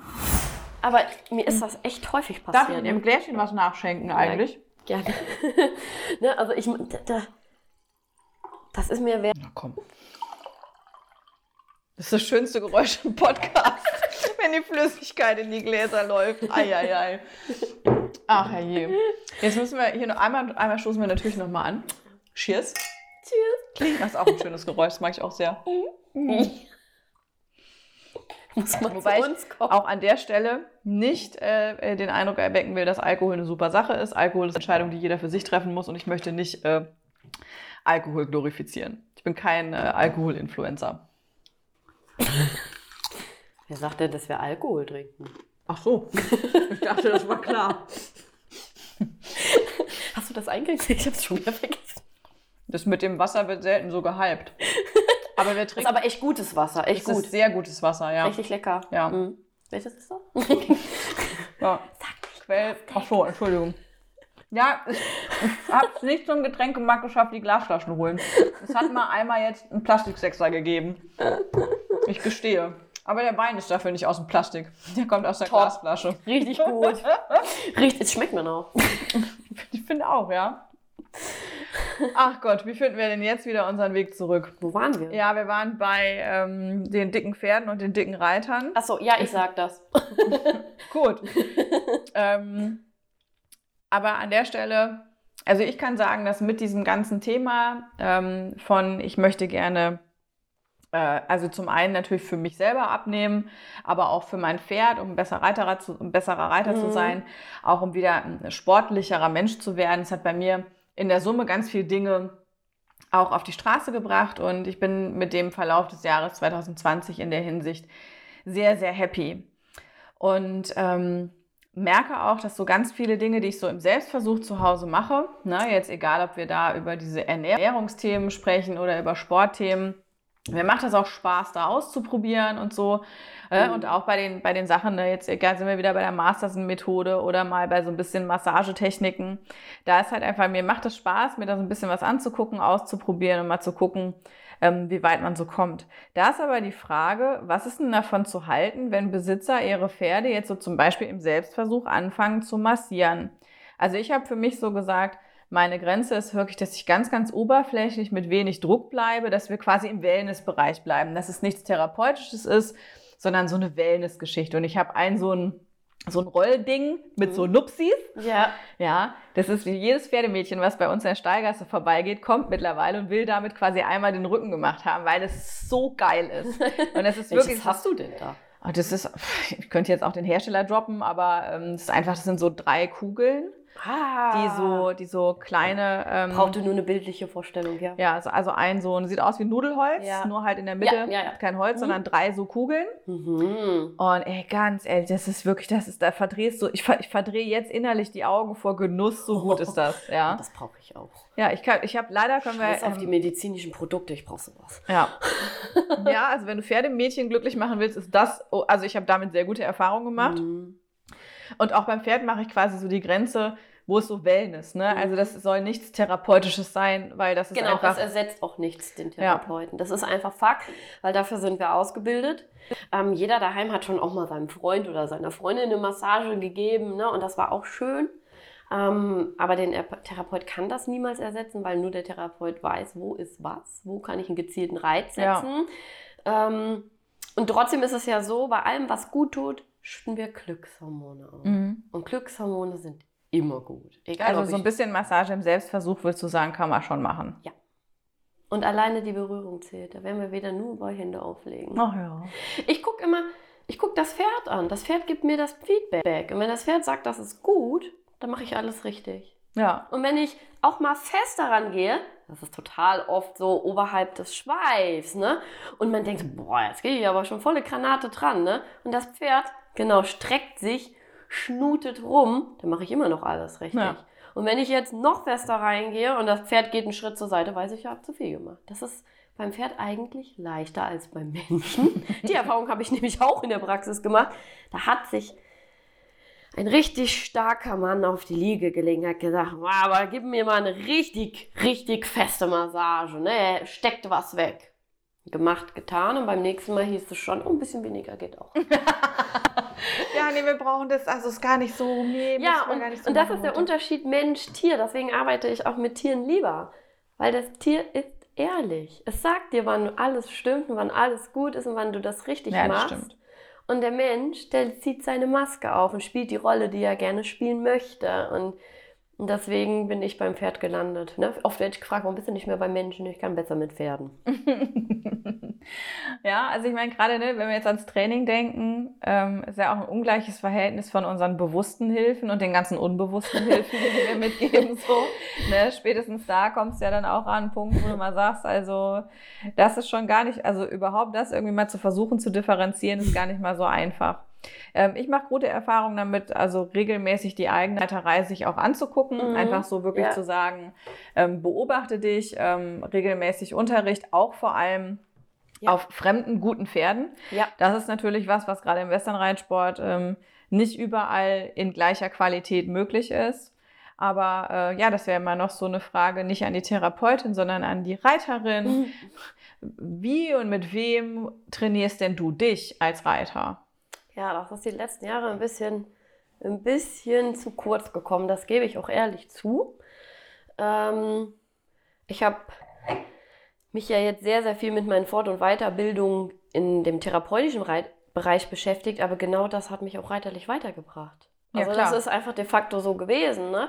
Und ähm, wenn es jetzt um Manövertraining geht, in der Training, ich reite ja gerne Training. Oh, bist du ein Rennmädchen? Ja. Ähm, dann suche ich mir jemanden, wo ich sage, okay, wenn es um Manöver geht, dann ist genau der der Richtige für mich. Aber ich würde nie mit demjenigen vielleicht über Gymnastizierung sprechen. Mhm. Also ähm, da mache ich schon einen großen Unterschied, weil ich glaube, dass ich da auch selber gut vorankomme. Na, also gerade wenn es dazu darum geht, ein Pferd hinsichtlich seiner Defizite zu gymnastizieren und aufzutrainieren, glaube ich, weiß ich, was ich da tue. Aber was mir auch immer unheimlich viel geholfen hat, ist auf Turnieren zu schreiben. Okay, das heißt, schon, beim Richter zu genau, sitzen? Genau, ich habe auch schon für die Seewege mal wieder unheimlich viel mit. Und das ist im Endeffekt ja auch so ein bisschen das Sehen und das dann Reproduzieren ja. daheim. Ne? Dann weiß man ja auch so, wohin es gehen soll, die Reise. Und ich bin ein, ein Fan von Videoanalysen. Ja, verstehe ich. Also das ist, weil es ist einem oft nicht klar, dass die linke Ferse halt doch einfach immer wieder hochrutscht. Und ähm, wenn man es einfach mal sieht, dann hat man das auch in seinem Kopf und dann achtet man beim Reiten wieder selber drauf. Also ich arbeite auch viel an Selbstkontrolle. Ne? Mhm. Die Spiegel in der Reithalle können sehr sinnvoll sein. Nicht nur zur Kontrolle, was macht das Pferd mit seinen Hinterbeinen zum Beispiel, ähm, sondern auch, hm, der Reitlehrer hat beim letzten Mal die ganze Zeit gesagt, ich soll meine linke Hand ein Stückchen tiefer nehmen. Vielleicht ertappe ich mich dabei ja auch mal selber. Mhm. Also die Selbstreflexion spielt auch eine sehr große Rolle, ein Körpergefühl. Und ähm, ja, in naher Zukunft würde ich auch gerne mehr Reitunterricht nehmen, aber wer das ist, das kann ich jetzt gar nicht sagen. Ja. ja, aber ist doch schön. Also ich glaube auch, was einfach ähm, an ganz vielen Stellen, ähm, an die man guckt, so Reitunterricht ausmacht, ist ja eben gerade nicht die Korrektur des Reiters, sondern es ist irgendwie immer eine Korrektur des Pferdes mhm. unter der Annahme, man hätte dem Pferd die Davon optimale Hilfe gegeben. Ja, ne? Aber das ist so ein bisschen, ähm, das finde ich immer sehr, sehr schade, wenn ich so Reitunterricht beobachte, ähm, wo ähm, ja, das Pferd braucht jetzt die Korrektur und wenn das Pferd das macht, dann braucht es die Korrektur. Nein, braucht es nicht, verdammt. Der braucht mal eine anständige Hilfengebung und bleib halt mal ruhig auf deinem Hintern sitzen, krieg mal deine Hände ja. in den Griff und dann können wir noch mal drüber reden, ob das Pferd eigentlich auch eine Korrektur braucht. Richtig. Richtig. Genau. Und das ist so das, was ich auch so in meinem Kopf habe. Ne? Ich muss mir für das, was ich erreichen möchte, die richtige Person suchen, weil das kriegst das ist echt schwer. Total. Das also das ist auch schwer. wirklich, das steht ganz oft nicht im Fokus. Ich würde mir zum Beispiel auch für meine Westernpferde, also ich mache das tatsächlich auch, einen Klassikreitlehrer holen. Ja. Ne, wenn es darum geht, ein Pferd wirklich Ausbildungsskala gerecht zu reiten, haben wir gute, gute, gute Reitlehrer bei mir ums Eck. Ja. Ne, da würde ich mich auch nicht scheuen, über den Tellerrand zu schauen. Das ist für mich ganz wichtig. Ne? Ja. Also und ich bin auch bei Central Riding Instructern ja. schon sehr happy gewesen mit meinem Western-Pferd. Also noch back home in Saarland. Ja. Schöne Grüße an die Andrea. Da haben wir mal so ein Central Riding äh, Einheiten mitgemacht. Das war super. Ja, also es hat echt was gebracht und ich glaube auch einfach dieses äh, Ding einfach mal wirklich mit wenig auch zufrieden zu sein, viel zu loben. Das ist einfach was, was, also was ich feststellen kann, was in meiner Reiterei auch oft fehlt, ne? so dieser, wo auch immer der herkommt, dieser Hang zu einem, ich will gar nicht Perfektionismus sagen, weil es das völlig falsche Doch, Wort aber so ist es. Ja, aber es ist, also, nee, ich glaube, also Perfektionismus setzt ja auch schon irgendwie die Möglichkeit des Erreichens irgendwie voraus. das ist schon, so. das schon, das ist schon irgendwie Fuppes, ja. Weil mal ganz im Ernst, man hält sich dann ja, fährst, also vor ein paar Jahren, du fährst aus Kreuz nach Hause, ja, weil du bist nicht Krischer Ludwig, du, du siehst eher aus wie Rainer Kallmund und dann solltest du dich halt nicht aufregen wie Klaus Kinski, wenn es nicht klappt. Ja, das ist einfach nicht fair. Und ich, ganz ehrlich, man sieht das schon öfter, dass da Lektionen verlangt werden, die einfach noch nicht mal einer verstanden hat, ja. Geschweige denn, dass er in der Lage dazu ist, die Hilfen dazu sauber reinzureiten und sich Zeit zu nehmen, strategisch zu planen und auch mal da irgendwie ein Ziel zu haben, was man dann verfolgen kann und dabei noch den Dingen Zeit zu geben. Das ist auch nur theoretisch vielen klar. Richtig. Und ja. das ist, da sind wir wieder an dem Punkt, ne, auch wieder, was Silvi gesagt hat, Basis, Basis, Basis. Und ähm, ähm, da muss ich auch wirklich ganz ehrlich sagen, also mein erklärtes Ziel ist Basis mittlerweile. Ich bin damit. Ähm, ich glaube, das wird auch wieder viel, viel besser werden. Das war mal echt extrem. Dieses höher, schneller, weiter kennen wir ja schon, perfektionistisch. Ob das gut hingeritten war, war dann lange Zeit gar nicht wichtig. Ne? Aber es, es ist gerade an so einem Wendepunkt. Es ist an Ey, ganz Wendepunkt. ehrlich, ich sehe so viele Reitschüler auch, wo dann die, die, die äh, äh, Reitunterricht gebenden Personen, ich will gar nicht Reitlehrer sagen, das ja. heißt einfach, das trifft es für mich schon ja. nicht. Ja, wo dann die Reitunterricht gebenden Personen, äh, von denen hier Seitengänge oder Schulter herein wollen, die können nicht geradeaus reiten oder lenken. Aber es ist Ein Schulter herein ist für die keine Lektion und zwar auch nicht im nächsten halben Jahr. Ja, und alles, was du da an Seitengängen reinboxt jetzt, wird das Pferd ein Leben lang Probleme haben. Ja, weil es, das kann noch nicht geradeaus gehen. Und da ist wieder einer meiner liebsten Kurse, die ich hier geritten habe. Dann muss ich, äh, die, Geschichte habe ich schon mal erzählt, aber man lebt ja auch irgendwann von Wiederholungen. Das ist ja auch schön. Im Älterwerden kann man Geschichten mehrfach erzählen. Hatten wir einen Kurs, äh, wo wir dann äh, alle irgendwie am Anfang in der Vorstellungsrunde in der Halle morgens bei der ersten Einheit total geil angegeben haben, was wir nicht alles schon reiten können. So, keine Ahnung. Ne? Und in meinem Fall war das, ja, ich war mal beim EWU Regional Gruppensaarland Turnier auf dem Abreiteplatz dabei. So, ne? Also ist jetzt wirklich nichts, wo man jetzt sagen würde, wow, Mäuschen, geil. Richtig gut. Ja, richtig gut. Und auch alle anderen, ich habe schon mal eine lila Schleife bekommen. Top. äh, oder keine Ahnung, ne, ist egal. Und dann äh, hat er gesagt, okay, wir machen folgendes. Ähm, hier sind drei Pylonen auf der Mittellinie aufgestellt. Schritt, Trab, Galopp geradeaus. Konnte keiner. Mhm. so, in dem ganzen Kurs. Wie gesagt, wenn ihr, es ist schön, wenn ihr Turnier reiten könnt. Es ist auch toll, wenn ihr schon mal was gewonnen habt. Ich gönne euch das wirklich. Ja. Aber ihr könnt nicht die drei Grundgangarten auf den Punkt gerade ausreiten. Und deswegen gibt es hier was zu tun. Und es gibt viel weniger Leute, die an solche Punkte sich auch trauen und einfach sagen, wir machen jetzt kein Horsemanship und wir schmeißen nicht die Halle voller Stangen und gucken, dass der Gaul da möglichst an so einem anderthalb Meter Slack da durchkommt, weil andere, wobei gut, bei den Trailpferden, die das können, haben wir vielleicht eine gewisse Grundrittigkeit da.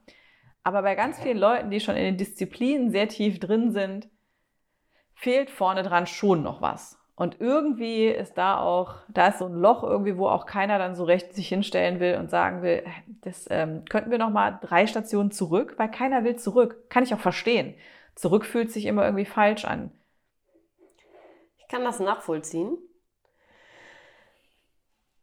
ich habe da aber, ich, ich, ich habe gerade ein Bild im Kopf von dem anderthalb Meter Slack im Trail und habe aber eine positive Erfahrung gemacht. Also dieses Pferd behandle ich. Ich habe der Reiterin auch gesagt, hör mal, weißt du, was das Beste jetzt für dein Pferd ist? Abgesehen von der tollen Behandlung. Absolut. Eine Bema-Decke. ja, nee, äh, sie hat keine Bema-Decke. Sie hat eine Magnetfettdecke. Nein, ähm, ich habe gesagt, ich empfehle dir, du gehst mit dem ins Gelände. So, mhm. da kam ja schon mal vor die erste Hürde. Ich mit dem Pferd ins Gelände. Ich so, dann trabt er ja schnell, das können wir nicht machen. Und am Ende will der vielleicht sogar mal einen Dreitakt galoppieren, das können wir auch nicht machen. Genau. Stell dir mal vor, der wird nämlich dann schnell im Galopp. Das geht nicht. Oder genau.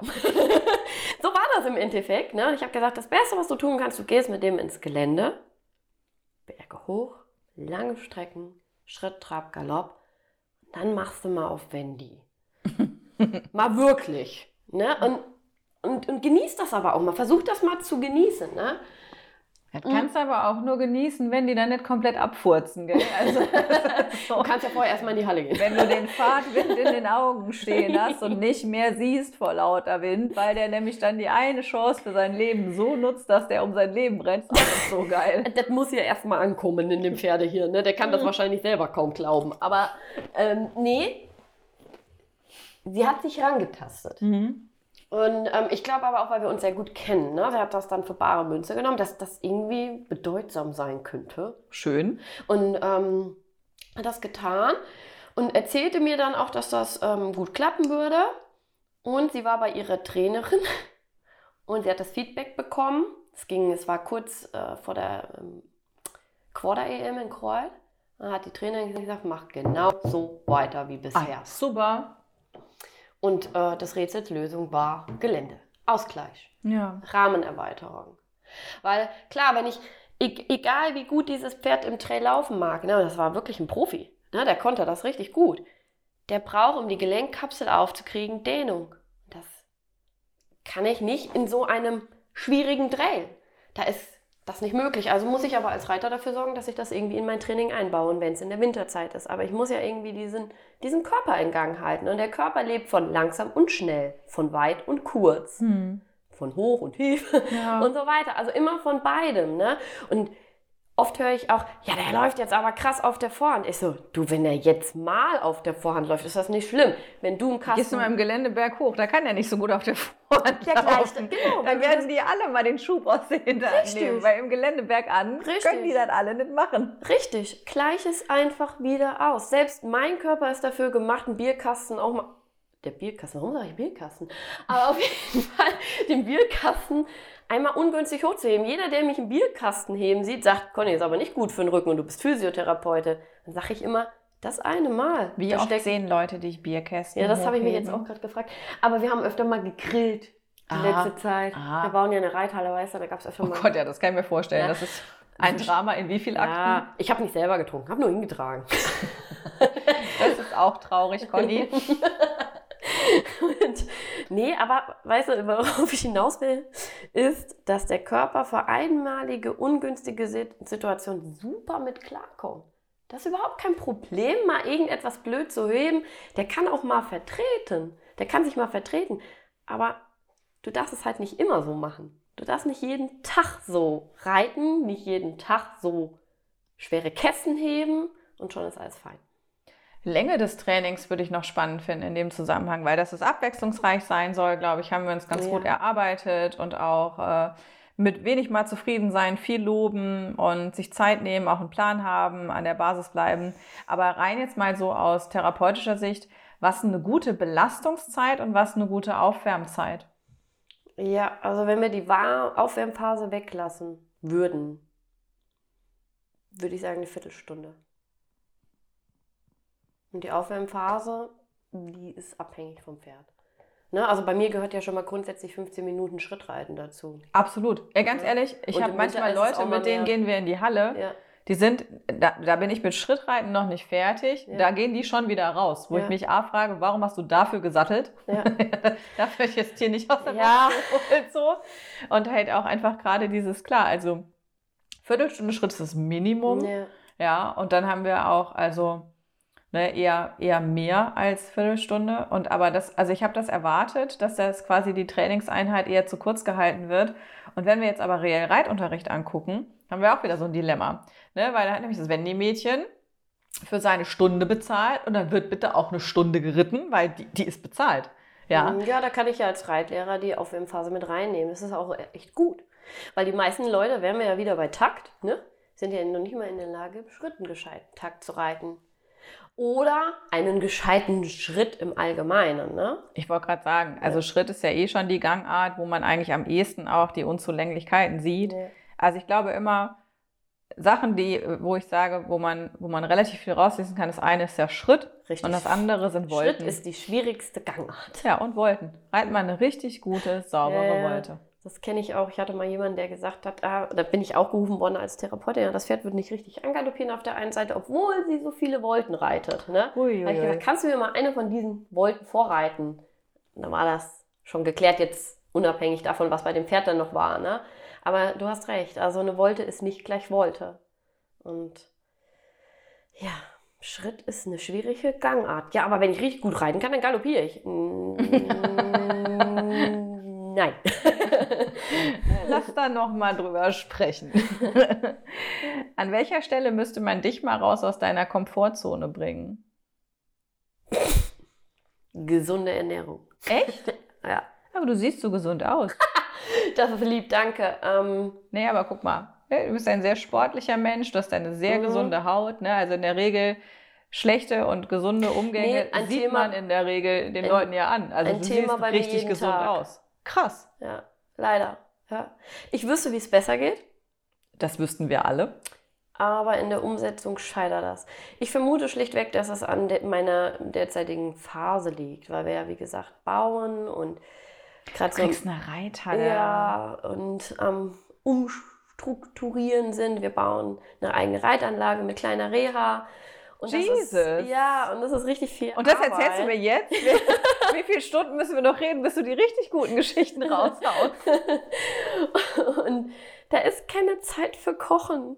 Das, das funktioniert einfach nicht. Wenn ich nicht meine Mama hätte und die Schwiegermutter von meinem Freund, gäbe es nichts Gescheites. Naja, aber offensichtlich versorgen die dich gut. Ja. ja. ja, das stimmt. Ja. Aber das, also das müssen wir jetzt ja schon noch kurz anschneiden. Du baust gerade eine Reitanlage mit einem kleinen Reha-Zentrum. ja, in Bad Camberg. Ja, gut, das ist jetzt äh, für Saarländer, die einfach in Geografie eine Vollnull sind. Wo ist es? In Hessen. Nähe äh, Hätte ich zwischen geschafft, ja? Limburg und Edstein. Ja, okay, das ist gar nicht so weit. A3. Ja, Ja. ja. ja. Und was, was gibt es dann da?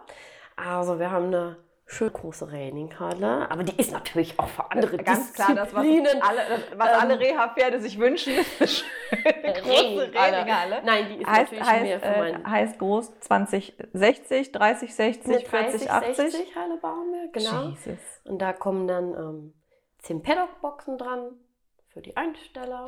Hui. Und dann, ich hab's, äh, weißt du, weißt du oder weißt du nicht, ich gebe ja auch die Kinderreitkurse, das Hippolini mache ich ja noch, das werde ich auch noch vor Ort anbieten. Und dann haben wir noch unsere alte Blechhalle.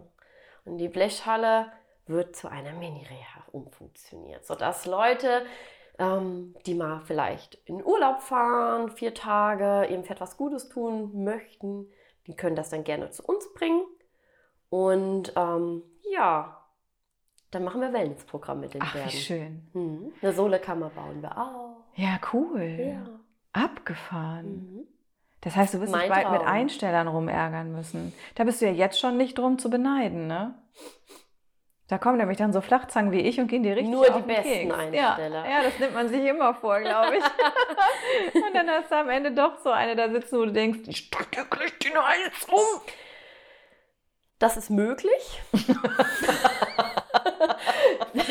das ist möglich, aber wir haben das sehr, sehr gut ähm, geplant, sodass ich die Einsteller gar nicht sehen kann.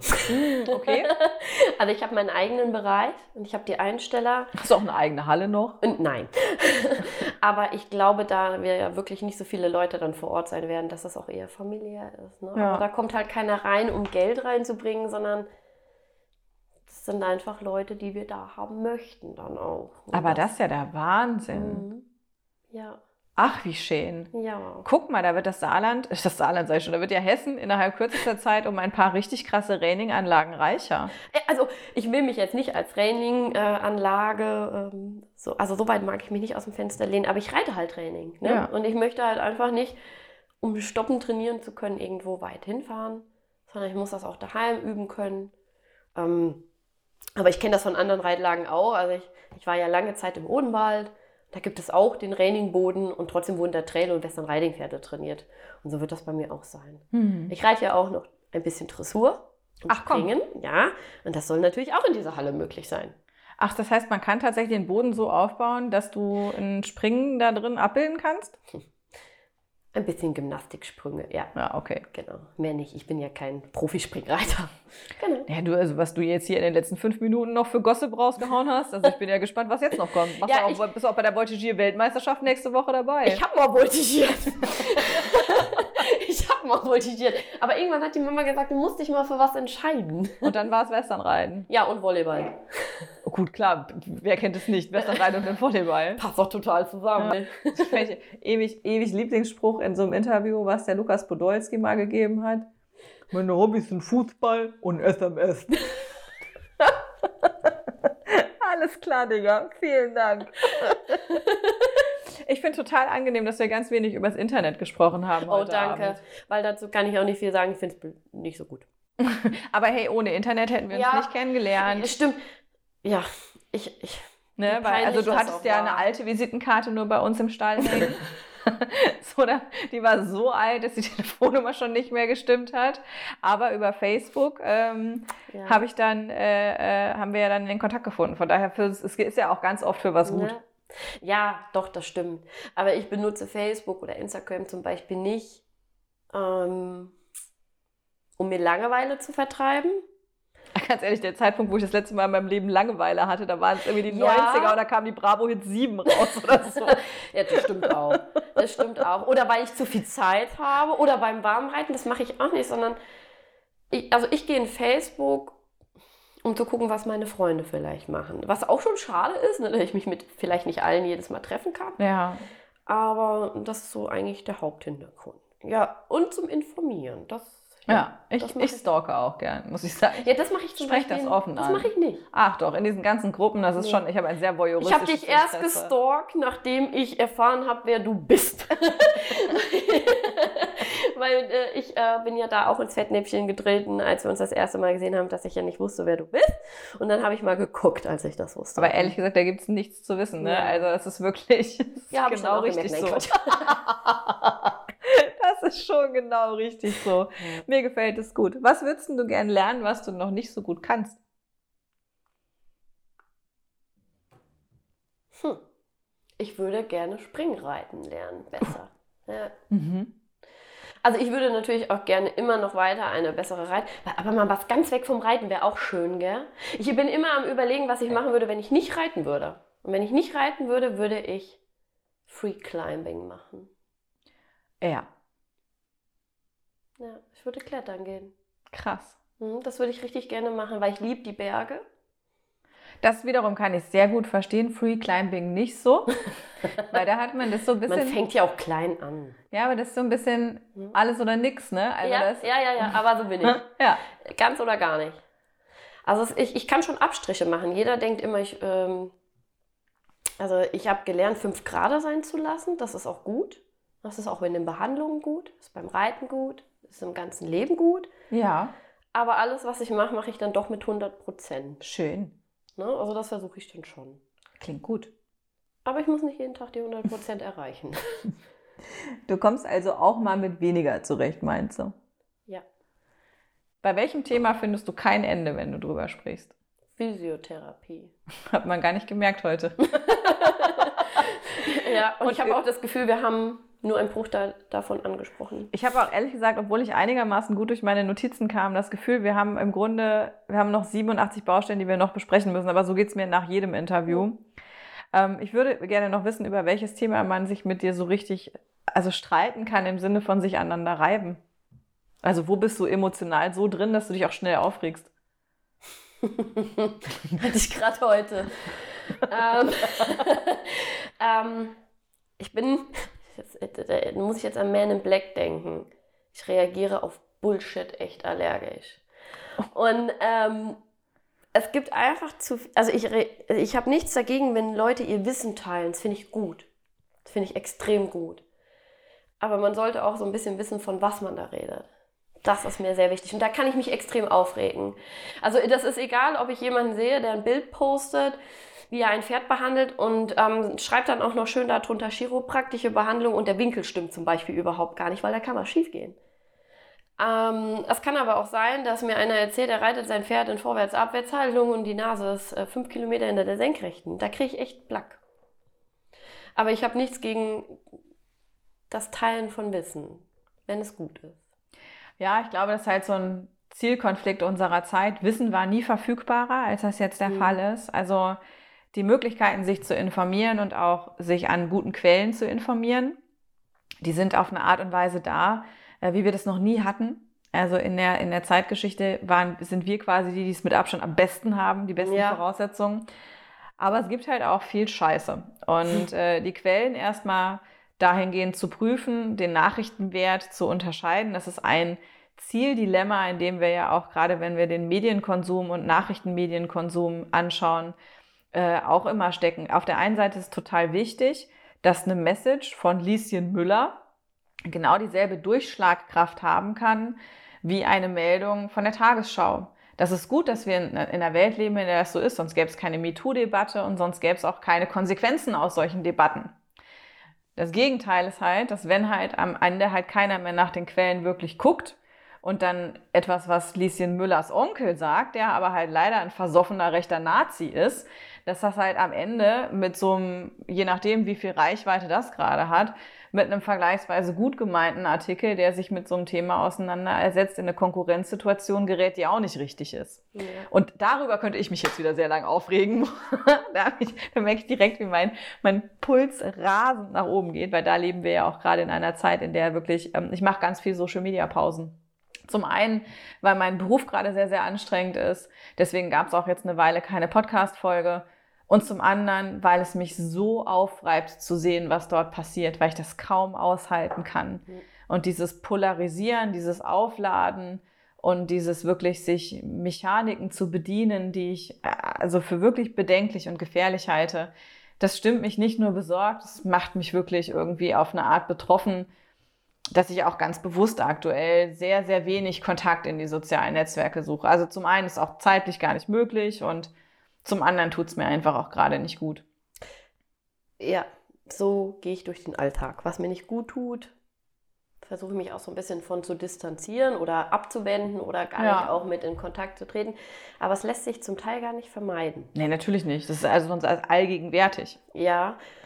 Und ich finde das extrem anstrengend und im Moment überlege ich auch als, wie ich es für mich ertragbarer machen kann. Also, weil keiner von uns meint es am Ende des Tages böse, ne? Aber ich bin dann eher so der Typ, jetzt, weil ich das vorhin mit den Bildern angesprochen habe, ne? Da poste ich doch lieber gar nichts wie was Falsches. Ne? So. Nee, aber die, also es ist ja das Beste, die Leute machen ja in dem Moment das Beste, was ihnen einfällt. Mhm. Ne? Und die machen ja nicht etwas, wovon sie wissen, dass es eigentlich ungenügend ist. Ne? Also gerade wenn es darum geht, ein Mädchen, was sich für einen halbwegs qualifizierten Trainer hält, und was dann auch, ne, war ja auch in Corona-Zeiten, hat der ein oder andere da auch einfach die hard auf die Fresse gekriegt, weil es dann hier nach dem Motto, ich habe da mal eine Trainingsvideoserie gemacht, da könnt mit. ihr so für 5 Euro für bei PayPal, könnt ihr was schicken. Okay, okay. Ja, dann hast du nur das Video angefangen zu gucken und hast gesagt, du wolltest für zwei von drei Pferden den Tierarzt rufen und für das Mädchen wolltest du mal dringend eine Zehnerkarte Reitunterricht buchen. Die hat aber sich selber als Trainerin verstanden. Ja, also ihr Selbstverständnis war, dass sie Trainerin ist. Ihr Selbstverständnis war auch, dass sie Leuten hilft, dass sie Pferden gut tut. Und in dem Moment war das Ergebnis, was sie produziert hat, das Beste, was ihr möglich war. Natürlich ist sie damit in der digitalen Sphäre maximal auf die Fresse gefallen und das ist auch nicht zu verhindern.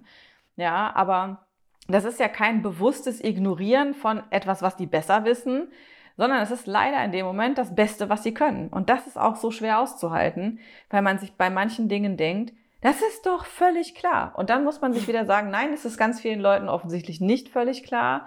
Und da müssen wir uns auch ein Stück weit dann einfach, ja, einfach den, den, den Umständen bewusst machen unter den Kontexten, ähm, die das passiert. Und am Ende, jeder muss halt seine Bubble so gut filtern, ja. wie er kann. Ja, und dann kann das halt auch total ein Segen sein. Also viele von den Dingen und von den Inhalten, die ich finde, machen ja auch was Gutes. Ja, und gerade wenn ich irgendwie überlege, die Themen, zu denen wir recherchieren, egal ob beruflich oder privat, es steht uns eine Welt zur Verfügung. Es ist gigantisch. Und äh, auch sich zu vernetzen, sich auszutauschen, zu machen und zu tun, ging nie besser als jetzt. Ja. Und ähm, das ist auf der einen Seite irgendwie echt schön. Auf der anderen Seite bin ich für so analoge Abende wie heute total dankbar. Ja, also es ist irgendwie, das ist mir immer noch das Liebste, muss ich sagen. face to face. Ja, ja. Und der kleine Hund hat sich schon vor Stunden abgemeldet und hat gesagt, was ist denn euer Problem? Kommt mal zum Punkt, ja. Ich höre hier immer nur Therapie, was ist mit mir? Ja, dann können wir mal über Hunde reden oder Kekse. Ja, da kommt noch nicht mal mehr ein Ohr hoch, die ist nee. weg. naja, dann äh, habe ich noch zwei äh, letzte Aufgaben für dich, bevor wir nochmal äh, den Schlussanstoß machen, also Abstoß quasi, um im Fußballjargon zu bleiben. Da kenne ich mich auch sehr gut aus übrigens.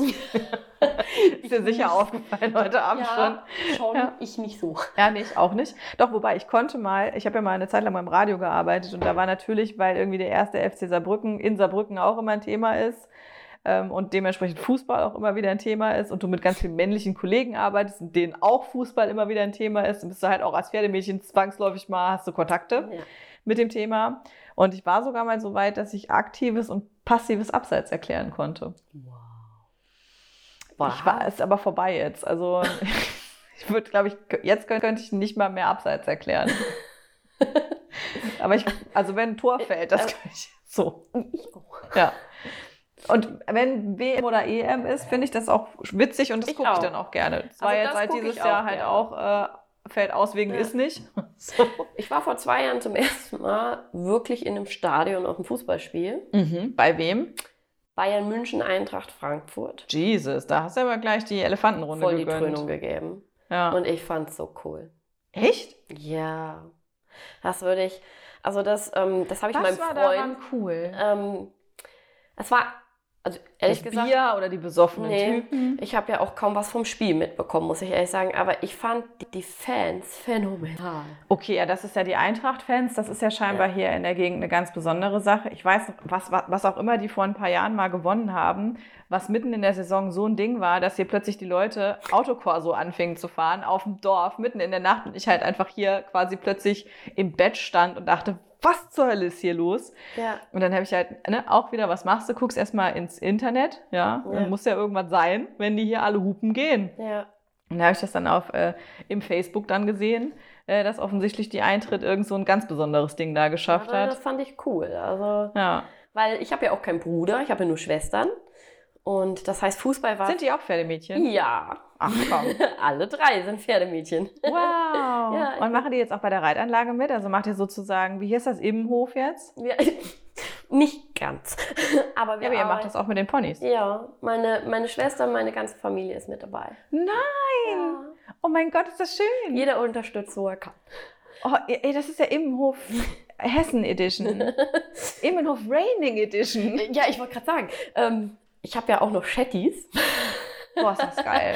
Da kann man bald so Trippel, Trappel, Trippel, Trappel machen. Oh Gott, wir hätten uns bei dir treffen müssen. Das nächste Mal sehr gerne. Wir machen eine Hippolini-Einheit. Hippolini-Podcast. Ja. Danach gehst du heim. Das nie wieder. Nein, also die Conny, die rufen wir nicht mehr an. Die ist richtig, jetzt dreht die richtig durch. Nee, ähm, aber also jetzt haben wir ja demnächst die ähm, dritte Stunde voll. Drei Jahre ist ja noch hin. Ja. Nee, also es wird ja auch am Stück einfach jetzt veröffentlicht. Da müssen, also weißt du, wer jetzt so lange auf den Podcast gewartet hat, kann sich auch mal drei Stunden am Stück anhören. Ja, um mal direkt bei einer der Kritiken der ersten Folge anzudocken.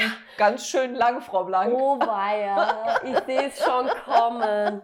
Soll Ja. das splitten in Teil 1, 2 und 3? Ja, könnte ich schon, aber dann kommt der Teil 2 oft nicht online. Ne? Habe ich bei der einen Stammtischfolge gemacht und jetzt krepiert es immer wieder daran, dass ich es nicht schaffe, diesen zweiten Teil zu cutten, Mhm. online zu stellen, das Folgenbild äh, herzustellen, die Seite dafür anzulegen. Es ist am Ende, ist es so ein Prozess, wenn die Folge abgeschlossen ist. Ich habe mir jetzt die hard vorgenommen, wirklich nur noch Folgen am Stück abzuschließen, weil diese zweite Stammtischfolge zum Beispiel ähm, oder beziehungsweise Teil 2 dieser einen Stammtischfolge, die, die ich so liebe, ne? die hat mir so viel Spaß gemacht dort Oh und ich bin die je. immer noch schuldig. Ja. Ja, und äh, genauso habe ich noch eine andere Stammtischfolge, die liegt quasi auch noch in der Dose. Und ähm, das sind alles Sachen. Ich muss mich jetzt wieder mehr um den Podcast kümmern. Das werde ich auch tun. Äh, eine der letzten Konsequenzen aus der Erkenntnis ist aber, wenn eine Folge fertig ist, dann auch wenn die tausend Jahre lang ist, dann wird die so online gestellt. Und es wird die hard wenig geschnitten, weil das ist halt auch, also ganz im Ernst, wer soll Hättest denn mir jetzt, das mal vorher sagen können? was genau jetzt? Das sieht gar nicht geschnitten. Ne, gar nicht geschnitten stimmt ja auch nicht. Ja, also, aber wenig. Ja. Ja. Äh, wäre die, also jetzt ja, jetzt kannst du sagen, wäre dir irgendwas peinlich? Mhm. Nee. Mir auch nicht. Also ich bin ja aber auch schon an einem Punkt, mir ist schon lange nichts mehr peinlich. so.